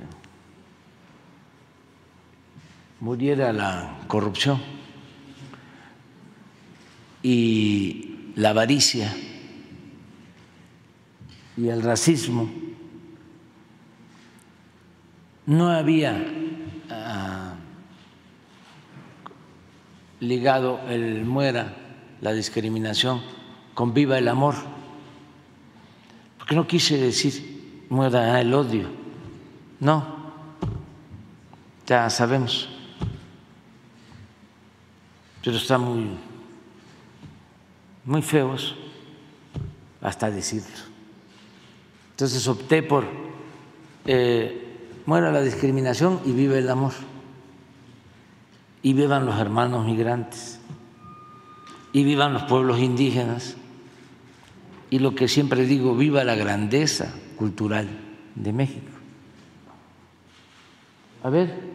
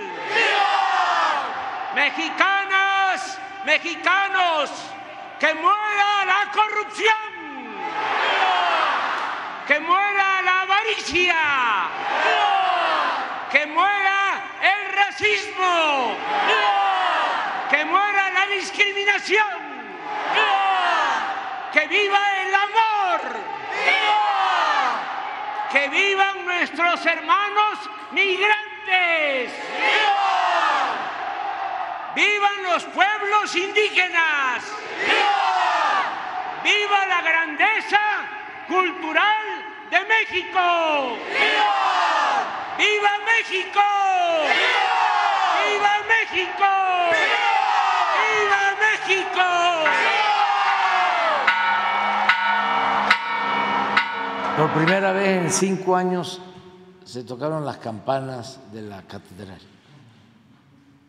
porque eh, se rehabilitó la catedral y no se podía eh, usar el campanario, eh, y ahora sí, desde luego se le solicitó el permiso al responsable, al encargado al sacerdote de la catedral y nos permitió que se tocaran las campanas. Eh, es de lo más importante. A ver si está este el Grupo Frontera, pero con lo que hicieron ellos hicieron una cosa, ayer creo, porque estaban muy contentos y la gente también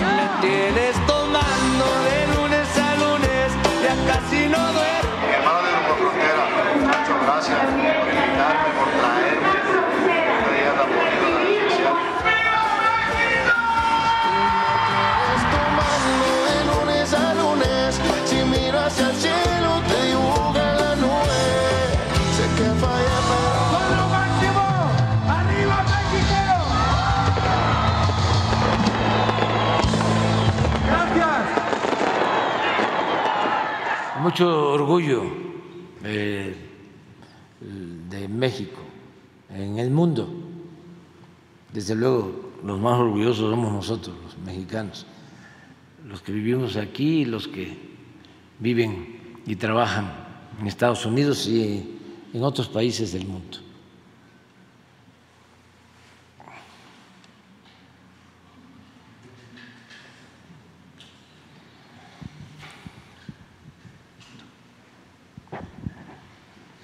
Señor presidente Omar Brito, del Grupo Milenio. Eh, quiero preguntarle el día de hoy, en, justamente en Milenio Diario se publica que eh, fiscales de Estados Unidos están buscando abrir los chats que se tienen de Guerreros Unidos, de estos sicarios eh, que fueron interceptados justamente por ellos. Y quiero preguntarle si usted tiene conocimiento de esto, cuál es su opinión y también si el gobierno mexicano tiene estos chats y si estarían dispuestos a abrirlos completamente, por favor. ¿Sobre qué?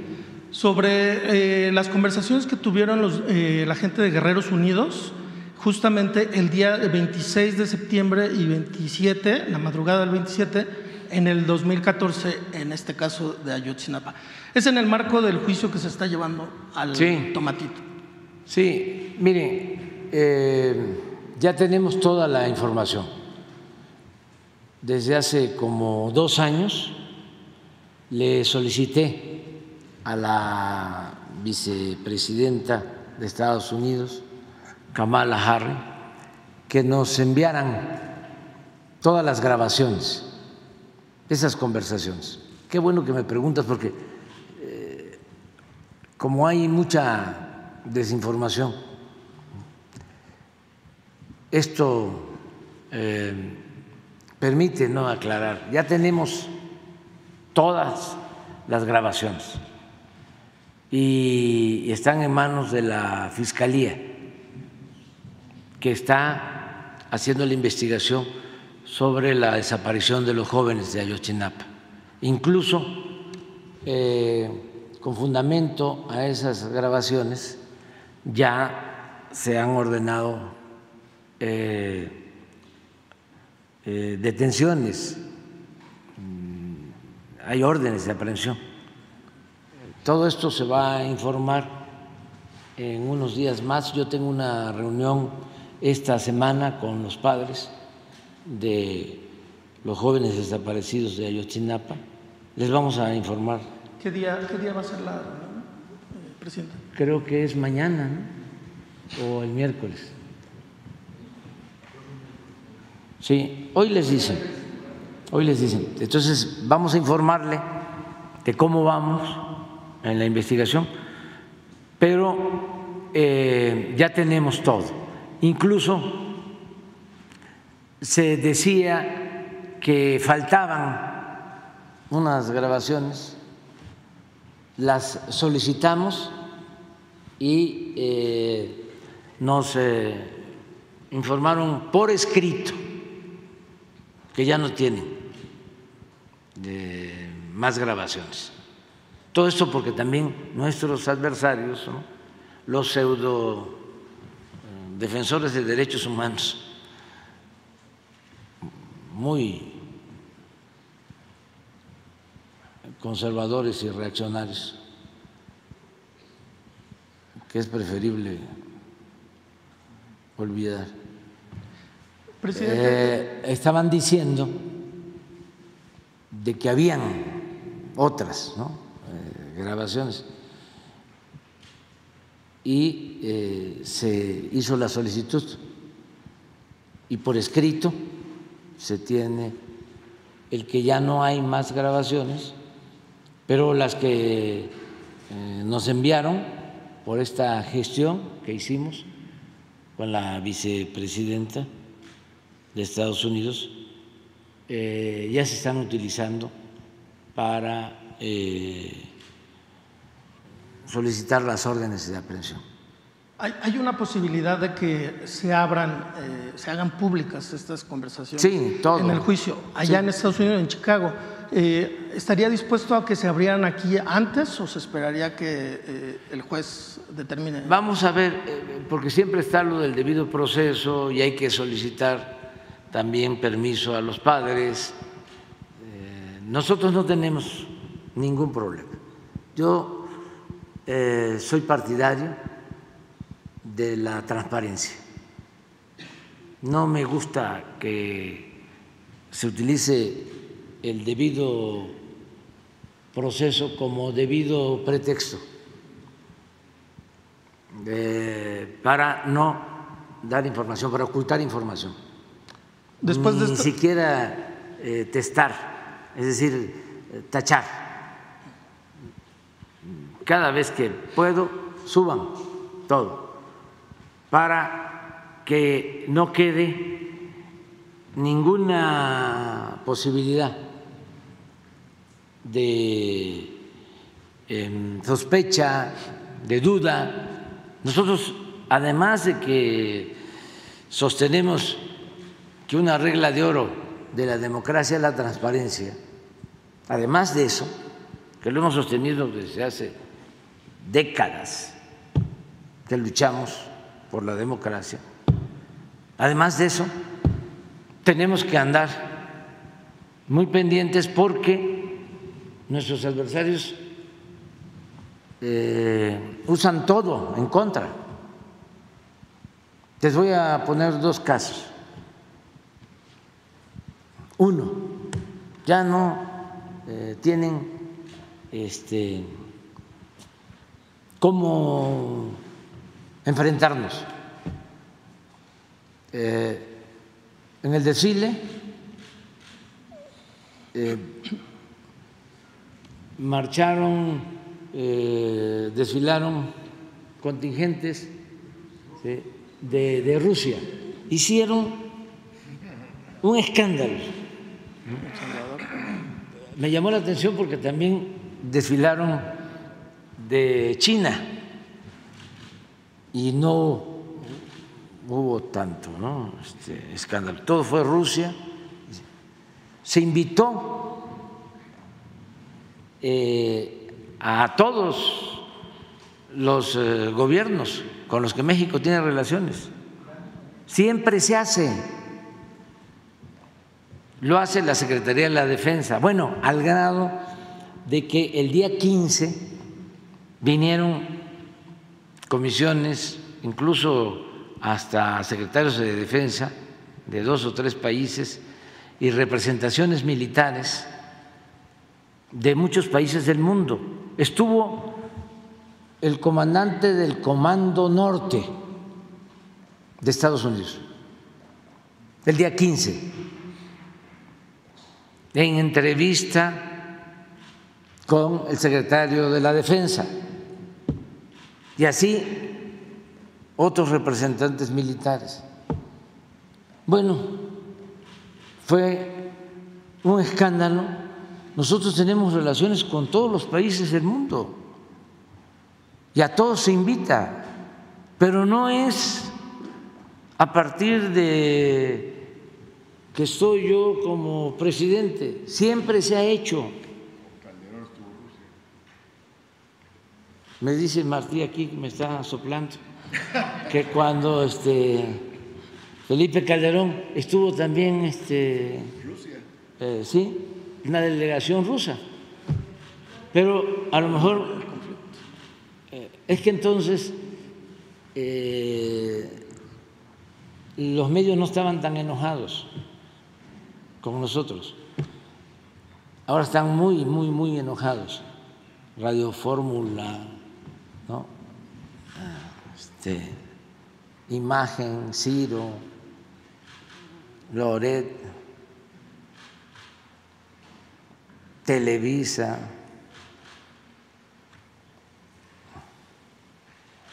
Regresando al caso. Eh, reforma, les cuento la última reforma, nada más que esa la quiero, a ver si la ponemos el miércoles.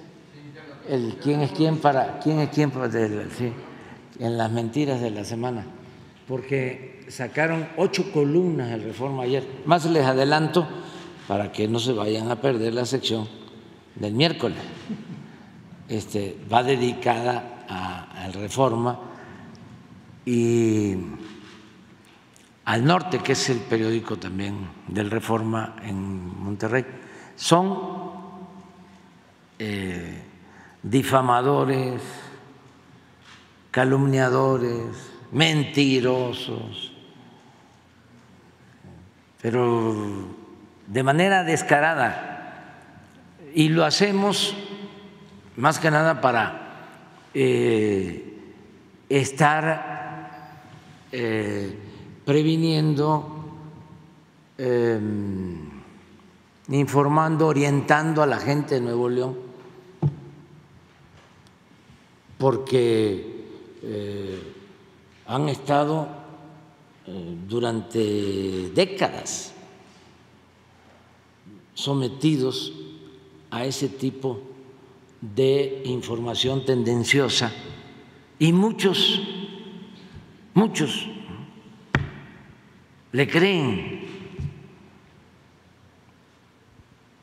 Y por eso eh, no hay un conocimiento de la realidad. Eh, manipulan mucho, distorsionan las cosas y sí hacen daño. La desinformación, la manipulación daña, porque omnubila, este, impide tener información y un criterio apegado a la verdad. Entonces hay que estar advirtiendo, es mejor lo preventivo, siempre. No es como cuando estábamos en la oposición y coreábamos, no te dejes engañar cuando te hablen de progreso porque tú te quedas flaco y ellos aumentan de peso. Este, entonces, eh, ¿qué creen que dijeron los de el Reforma? Ayer, ocho columnas y el, el norte, de que habíamos inaugurado el acueducto, y que no estaba terminado, que no llevaba agua. Ahorita el agua debe de ir ya como a la mitad del tubo, porque de la presa, ahí están, faltan seis meses al ducto, ya el ducto está terminado, completamente pero eh, mejor para, el miércoles. Este, pero, ¿qué es lo que sucede? Eh, el cuchillo 2, este nuevo ducto que ya está terminado, eh, tiene capacidad para eh, abastecer de la presa El Cuchillo hasta cinco mil litros por segundo, que es como la mitad de lo que se consume actualmente en Monterrey, la mitad, cinco mil. Entonces, es un proceso. Empezamos con mil. Del día 13 que fui, eh, se quitó el tapón para que la bocatoma que está en la presa empezara eh, a abastecer de agua. Tiene eh, los 90, 90 kilómetros, tienen como cinco plantas de bombeo, entonces ya está el ducto, pero eh, ese caudal para llenar el tubo y que llegue a la potabilizadora de Monterrey los 90 kilómetros, lleva siete días, pero lo dijimos en el acto. Lo dijo Germán Martínez de Conagua, lo dije yo. Entonces, estos señores de muy mala fe, no cabe duda que la mentira es reaccionaria, la verdad es revolucionaria. Dicen, no está terminando el ducto. Entonces yo creo que para el miércoles ya llegó el agua a la potabilizadora, pasado mañana. Este, y esto va a ayudar mucho. ¿Y por qué iniciamos con mil litros? Porque tenemos el problema del abasto. Tenemos dos presas sin agua. Y eh, teníamos que actuar eh, pronto. Imagínense que hicimos eh, toda la obra, todo el tendido de los tubos y las plantas en un año, gracias a la colaboración de las empresas de Nuevo León y estos insensatos, irresponsables y corruptos eh, queriendo engañar a la gente. Son cositas, pero es que están muy enojados, porque antes con mucha facilidad manipulaban. En Nuevo León y a ciertos sectores de clases medias en la Ciudad de México. Y ahora ya les cuesta más trabajo. Señor presidente, regresando al caso Ayotzinapa, eh, ¿quiere decir que después de esta consulta que haga con los padres y también a lo mejor alguna consulta jurídica para no violar el debido proceso podría darse a conocer eh, toda esta información que se tiene ya por parte del gobierno federal antes que en Estados Unidos? Sí, es que eh, tenemos ya una relatoría completa que incluso se les va a presentar a los padres y todos los elementos de prueba. Ya me acordé, es que salió en el New York Times, en algún periódico de estos famosos, como nota este, eh, principal, como este, primicia, el que se tenían las grabaciones de eh, Guerreros Unidos,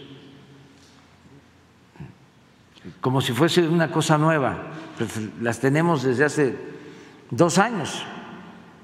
Y como faltaban, o se suponía que faltaban, este, Sí, porque habían clasificado, eh, creo, eh, grabación 1, 2, y luego nos mandaron eh, las 5 y las 6. Entonces se preguntó qué pasa con la 3 y la 4, porque aquí tenemos que estar en todo. Y nos eh, contestaron, no existen. Entonces, todo esto es lo que manejó ese periódico, este, el New York Times, que también son muy sensacionalistas y este, mienten, no eh, hacen un periodismo profesional, eh, hacen un periodismo también muy tendencioso porque no es nada más aquí el reforma. Y, o sea, a veces, aunque parezca increíble, es más objetivo el reforma que el New York Times. ¿Se, estaba esperando estas grabaciones o por qué no se habían dado a conocer desde hace dos años que las tenía ya el gobierno? No, las tenemos desde hace tiempo y se han dado a conocer. Pero no íntegras. No, no, no, no, no, no. Es que eh, pues está la investigación en curso. Pero si no hay problema con los padres, es claro que se dan a conocer, todas. Pero han servido para ah, fundar denuncias en contra de los presuntos responsables de la desaparición de los jóvenes. Se han utilizado en eh, el juicio. Muchas gracias.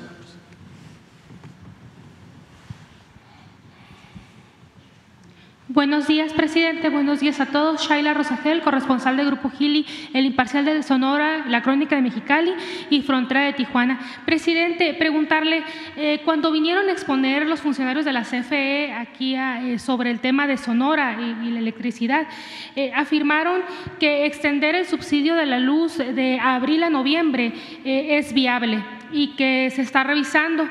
usted tendría que aprobar este, esta ampliación. ¿Qué tan viable es que se extienda el subsidio para el próximo verano, presidente? El gobernador Alfonso Durazo ha dicho que está ahorita en conversaciones con el director de la CFE por este tema. Eh, preguntarle pues si, si tiene información sobre esto. Pues todavía no, pero eh, nosotros tenemos eh, voluntad de apoyar al pueblo de, de Sonora y a todo el pueblo de México. Y entonces cuando hay una solicitud de este tipo, en este caso es ampliar el subsidio, eh, dos, tres meses. Dos meses, ahorita es de mayo a octubre y, lo piden de abril a noviembre. seguramente lo está viendo el gobernador con el director de la Comisión Federal de Electricidad, el licenciado Bartlett, y vamos a ver mm, qué resuelve y si me pregunta, ya doy mi opinión en su momento. Eh, ya comentaron los funcionarios de la CFE que es viable. ¿Usted lo ve viable, presidente? Yo veo viable todo aquello que significa apoyar al pueblo sin que eh, caigamos en eh,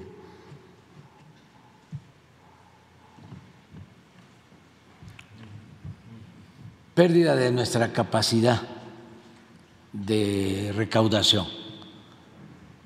Porque si las empresas públicas eh, no eh, cuidan sus finanzas,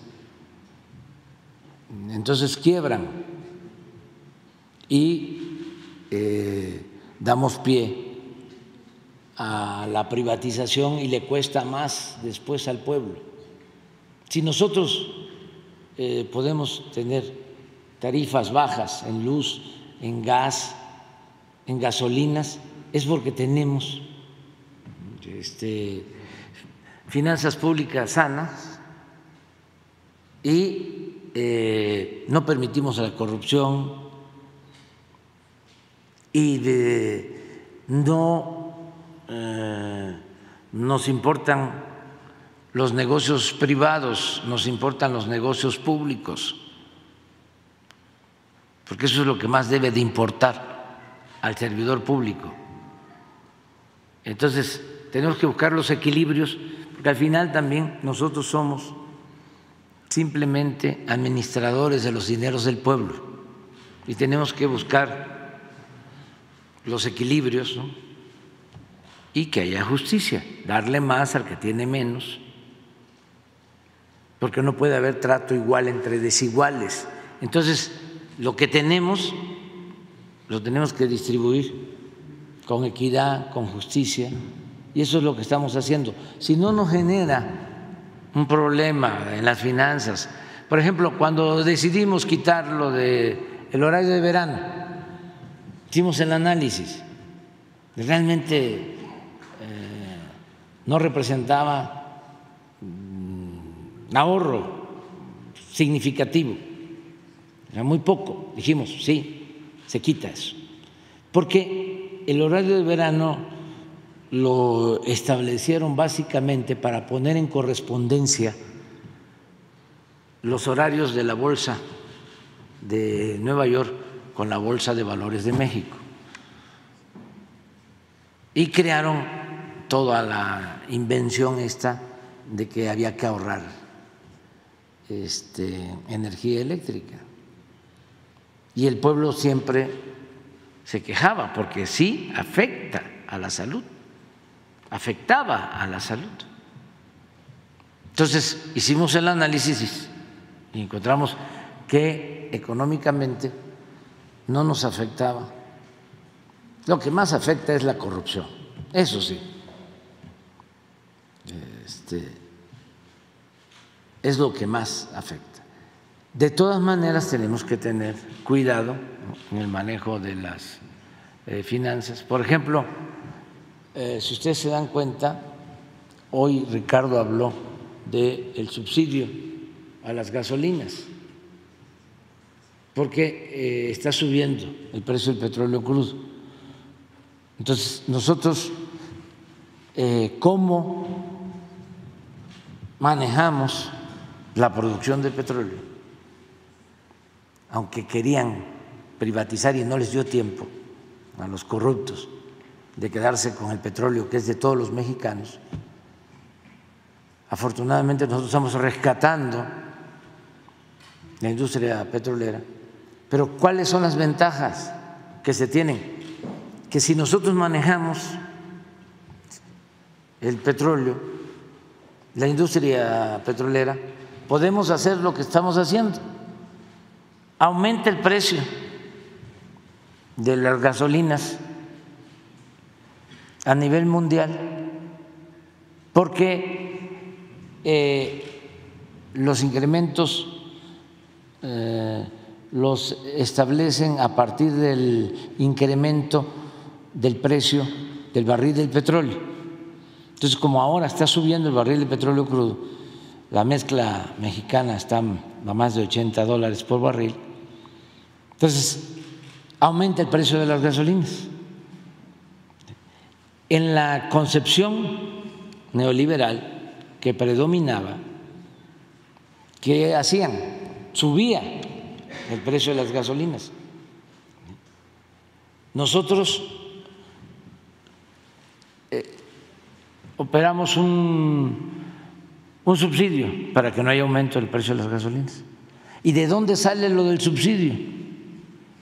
de que como todavía estamos exportando petróleo crudo y aumenta el precio del crudo, ese excedente es el que nos sirve para eh, dar el subsidio al consumidor mexicano de gasolina y de diésel. Por eso es muy importante el que las empresas públicas eh, se mantengan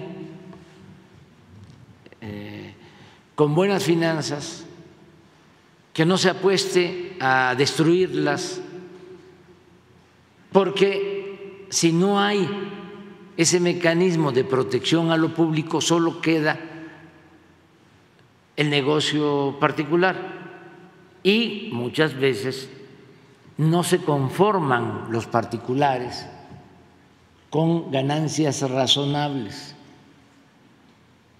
sino eh, se cae en el lucro. No les importa a la gente lo que pasaba antes con los gasolinazos, con los aumentos en el precio de la luz. Entonces, vamos a analizar lo de Sonora y lo vamos a, resolver. Presidente, entonces entiendo, eh, se va a analizar y dependiendo qué tanto impacta en las finanzas se decidirá. Sí, y puede ser que para el año próximo, como tú lo mencionas, este, ya se aplique, pero vamos a analizarlo. Gracias, presidente. En una segunda pregunta, eh, presidente, el secretario de Salud, eh, Jorge Alcocer, anunció pues, que ya está en puerta la vacunación en contra de COVID-19. Él comentaba eh, que se van a vacunar 25 millones de personas. comentaba que son cuatro grupos de edad los prioritarios, los mayores de 60 años, mujeres embarazadas, personal de salud y personas con comorbilidades menores de 59 años. lo que no quedó muy claro es las personas que, no va a vacunar el gobierno, o sea, las que no caben dentro de estos grupos, eh, si van a poder tener acceso a, poder comprar la vacuna como sucede en otros países. Eh, esa sería, sería mi pregunta. Eh, si, si, ya se analizó, si, si vamos a, las demás personas a tener acceso a esta vacuna. Sí, yo creo que la vacuna se puede aplicar de manera universal a todos es un derecho mm, el que se tengan todos los medicamentos, vacunas, es un derecho constitucional, el derecho a la salud. Y nosotros hemos hecho el compromiso de que medicinas para los que no tienen seguridad social eh, son entregadas de manera gratuita y se incluye vacunas. Eso no es este, ningún problema. Eh, creo que ellos están dando prioridad a grupos que consideran más vulnerables.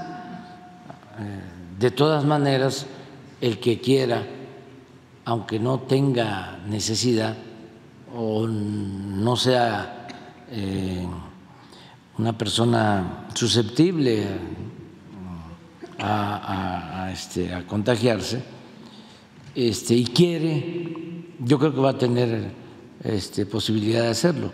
Ahora que vengan los de salud les preguntamos. Hoy mismo podemos sacar algo sobre eso para informar. Sí, porque ellos dicen que son 25 millones de personas las que están previendo. Entonces, si se va a hacer así, tendrían que ampliar, me imagino, el número de, dosis que, tendrían que adquirir y todo esto.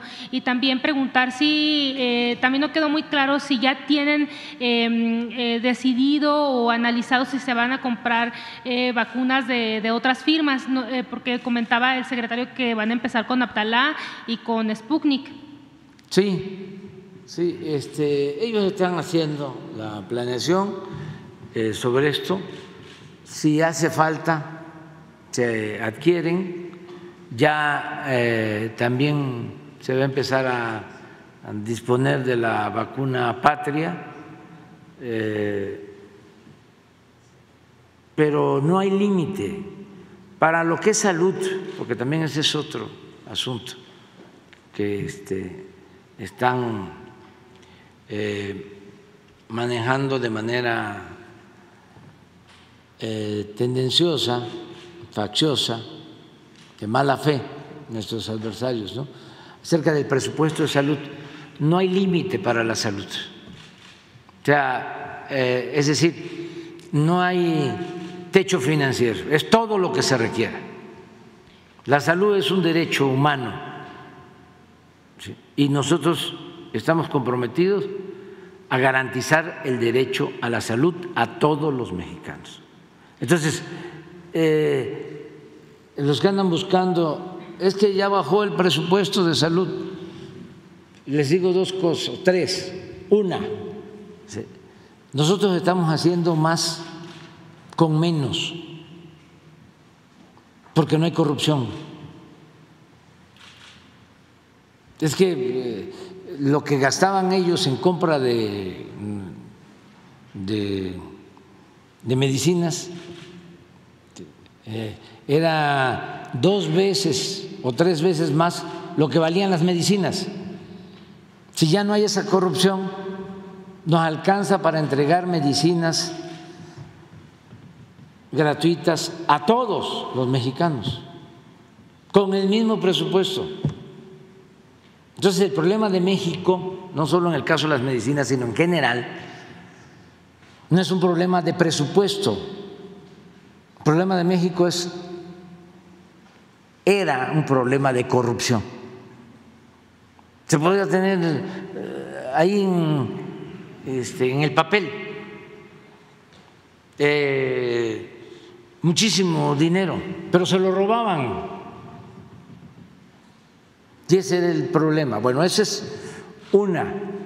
Eh, dos, que no hay ningún límite para lo que se requiera en el caso de, del presupuesto de salud. Y tres, que está en marcha el plan IMSS Bienestar, que es para toda la población. Y como no suman lo del IMSS Bienestar, pues aparece de que es menos el presupuesto, pero no, no es así. Presidente, entonces, eh, para precisar, no va a haber venta privada, digamos, de la vacuna, no se va a poder comprar, pero el gobierno va a garantizar que todos se vacunen, que todos tengan acceso. Sí, y también este, siempre hemos sostenido que el que quiera comprar vacuna y se quiera este, aplicar eh, cualquier vacuna lo puede hacer. O sea, nosotros no vamos a impedir que este se use una medicina, una vacuna, de ninguna manera. Pero sí es una responsabilidad del Estado garantizar el derecho a la salud. Sí, sí se podría importar, sí. Yo no le veo problema, para nada. ¿sí? Nosotros nada más lo que tenemos es garantizarle a quien no tiene posibilidad para comprar medicinas, para comprar vacunas. Imagínense ustedes en la concepción neoliberal, conservadora, corrupta, con la pandemia. ¿No saben cuántos querían permisos para importar vacunas? Querían hacer negocio. ¿Y qué iba a pasar con la gente humilde? Con la gente pobre. Entonces, se tomó la decisión de garantizar el derecho a la salud a todos. Pues muchos se quedaron con ganas de hacer negocio. Es que están eh, sopiloteando. O sea, están enojados por eso. De veras que eh, Es una enfermedad, la ambición al dinero. Es eh, lamentable.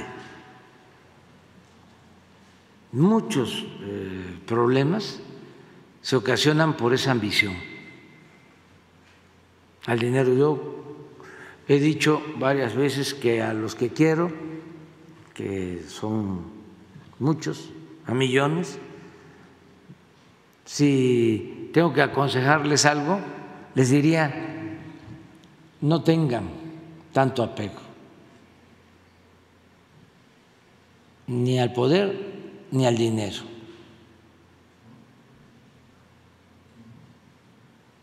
Ya, el dinero no es la felicidad. Lo material no es la felicidad. Los títulos la fama no es la felicidad. La felicidad es estar bien con uno mismo, estar bien con nuestra conciencia y estar bien con el prójimo. Cuando nada más se tiene en la vida como objetivo lo material, se pueden eh, cometer eh, las cosas más siniestras. Aquí hemos hablado de cómo un funcionario público de la pasada administración de alto nivel que trabajaba en Hacienda, que tenía relaciones con gobiernos estatales, eh, acumuló dinero, acumuló dinero, acumuló dinero, y luego eh, su esposa se pone de acuerdo con quien supuestamente los cuidaba, un almirante. Y deciden eliminarlo para quedarse con su herencia. Pero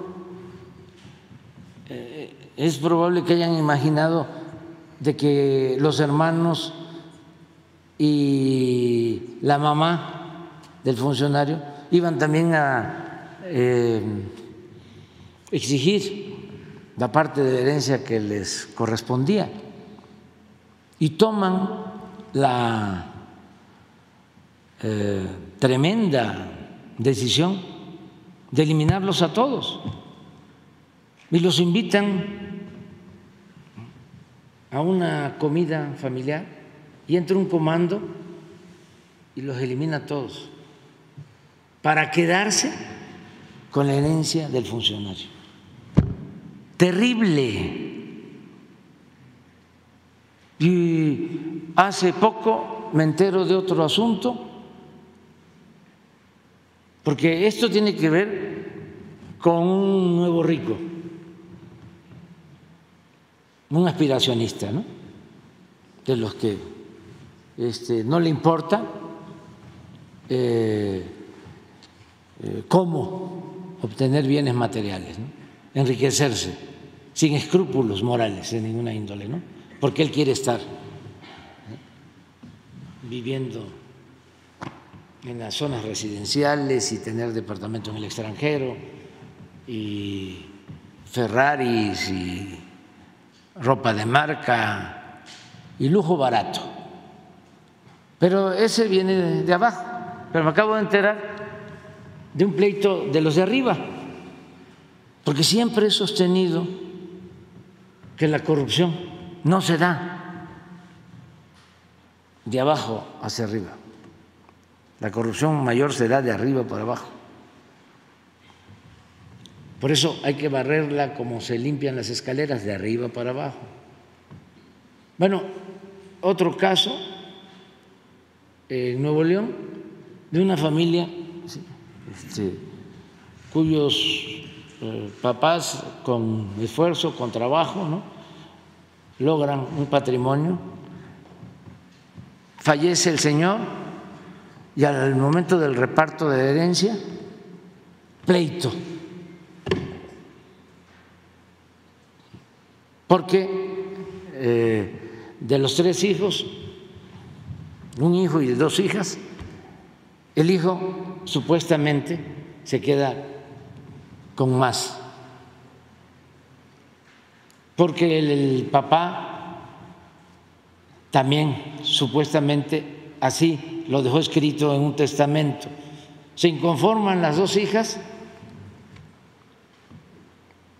y eh, imagínense cuántos abogados hay para eso, de estos penalistas, no los voy a mencionar porque se puede luego se enojan mucho conmigo, este, famosos, y empieza el pleito.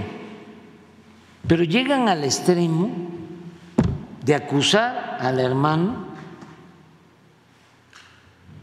de que había abusado del papá para hacer el testamento y que incluso era probable que eh, lo hubiese envenenado. Y al pobre señor lo desentierran para hacerle el análisis a ver si está envenenado o no. Miren lo que conduce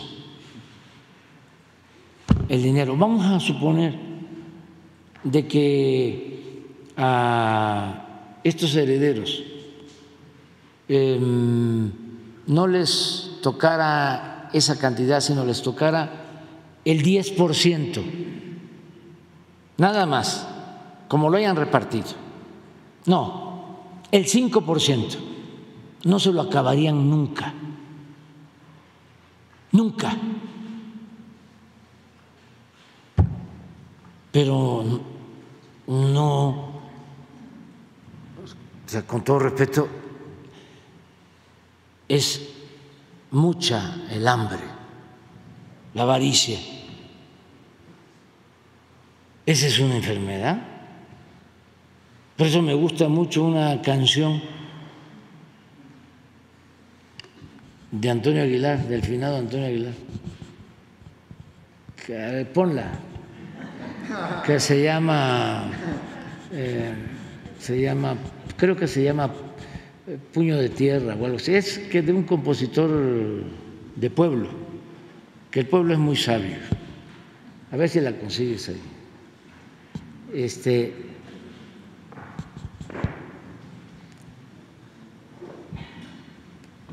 ya me llevaste a ese terreno, ¿no? Pero es importante, este, porque para eso son también estas conferencias, si no serían muy aburridas, ¿no? A ver si está. Y este, pedimos permiso eh, por los derechos de autor. Ya, ya, ya voy a hacer una solicitud porque. ¿Eh? La segunda lista de canciones. Ah, vamos a empezar con esta. Vamos a empezar con esta para la segunda lista del álbum. ¿sí? Tengo unas muy buenas para los jóvenes. Mucho, mucho, muy buenas. Esta es también para los jóvenes. ¿sí? Aunque este, la cante eh, Antonio Aguilar Finado y, y esté compuesta, yo creo que por una gente de pueblo.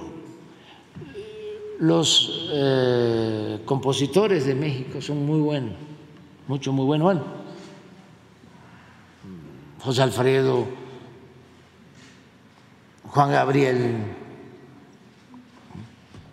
y muchos este, compositores los que les componen canciones a los Tigres del Norte, que es una muy buena banda, que les mando un saludo, este, los que les componían canciones a Vicente Fernández, por ejemplo, también, compositores de pueblo. Este, y este yo creo que también es de, de, de, de pueblo. A, a ver, ponla. Y ya nos vamos a ir a desayunar. ¿eh? Ya fue bastante hoy. Nada más vamos a escuchar la canción. Yes. ¿Eh?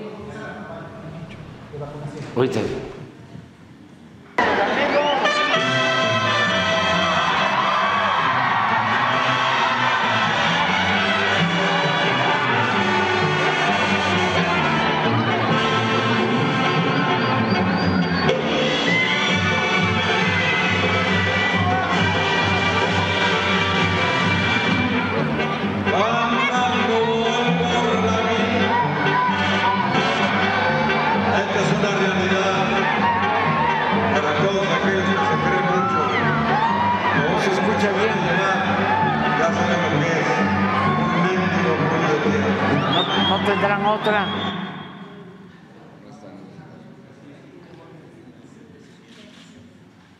Ah, ah. No, no va a pasar nada. Pero que se escuche bien, pues sí. Sí, lo importante es la letra. pues, y también, bueno, también como la canta él.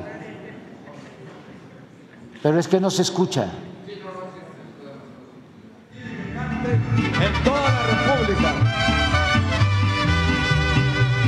Lo único que nos vamos a llevar cuando Dios se acuerde de nosotros. Para todos aquellos que presumen de tener mucho, mucho, mucho, mucho y los ven chiquititos. Andando voy por la vida, nomás recorriendo el mundo. Si quieren que se diga, yo soy un alma sin dueño. A mí no me importa nada, para mí la vida es un sueño. Yo tomo cuando yo quiero, no miento, soy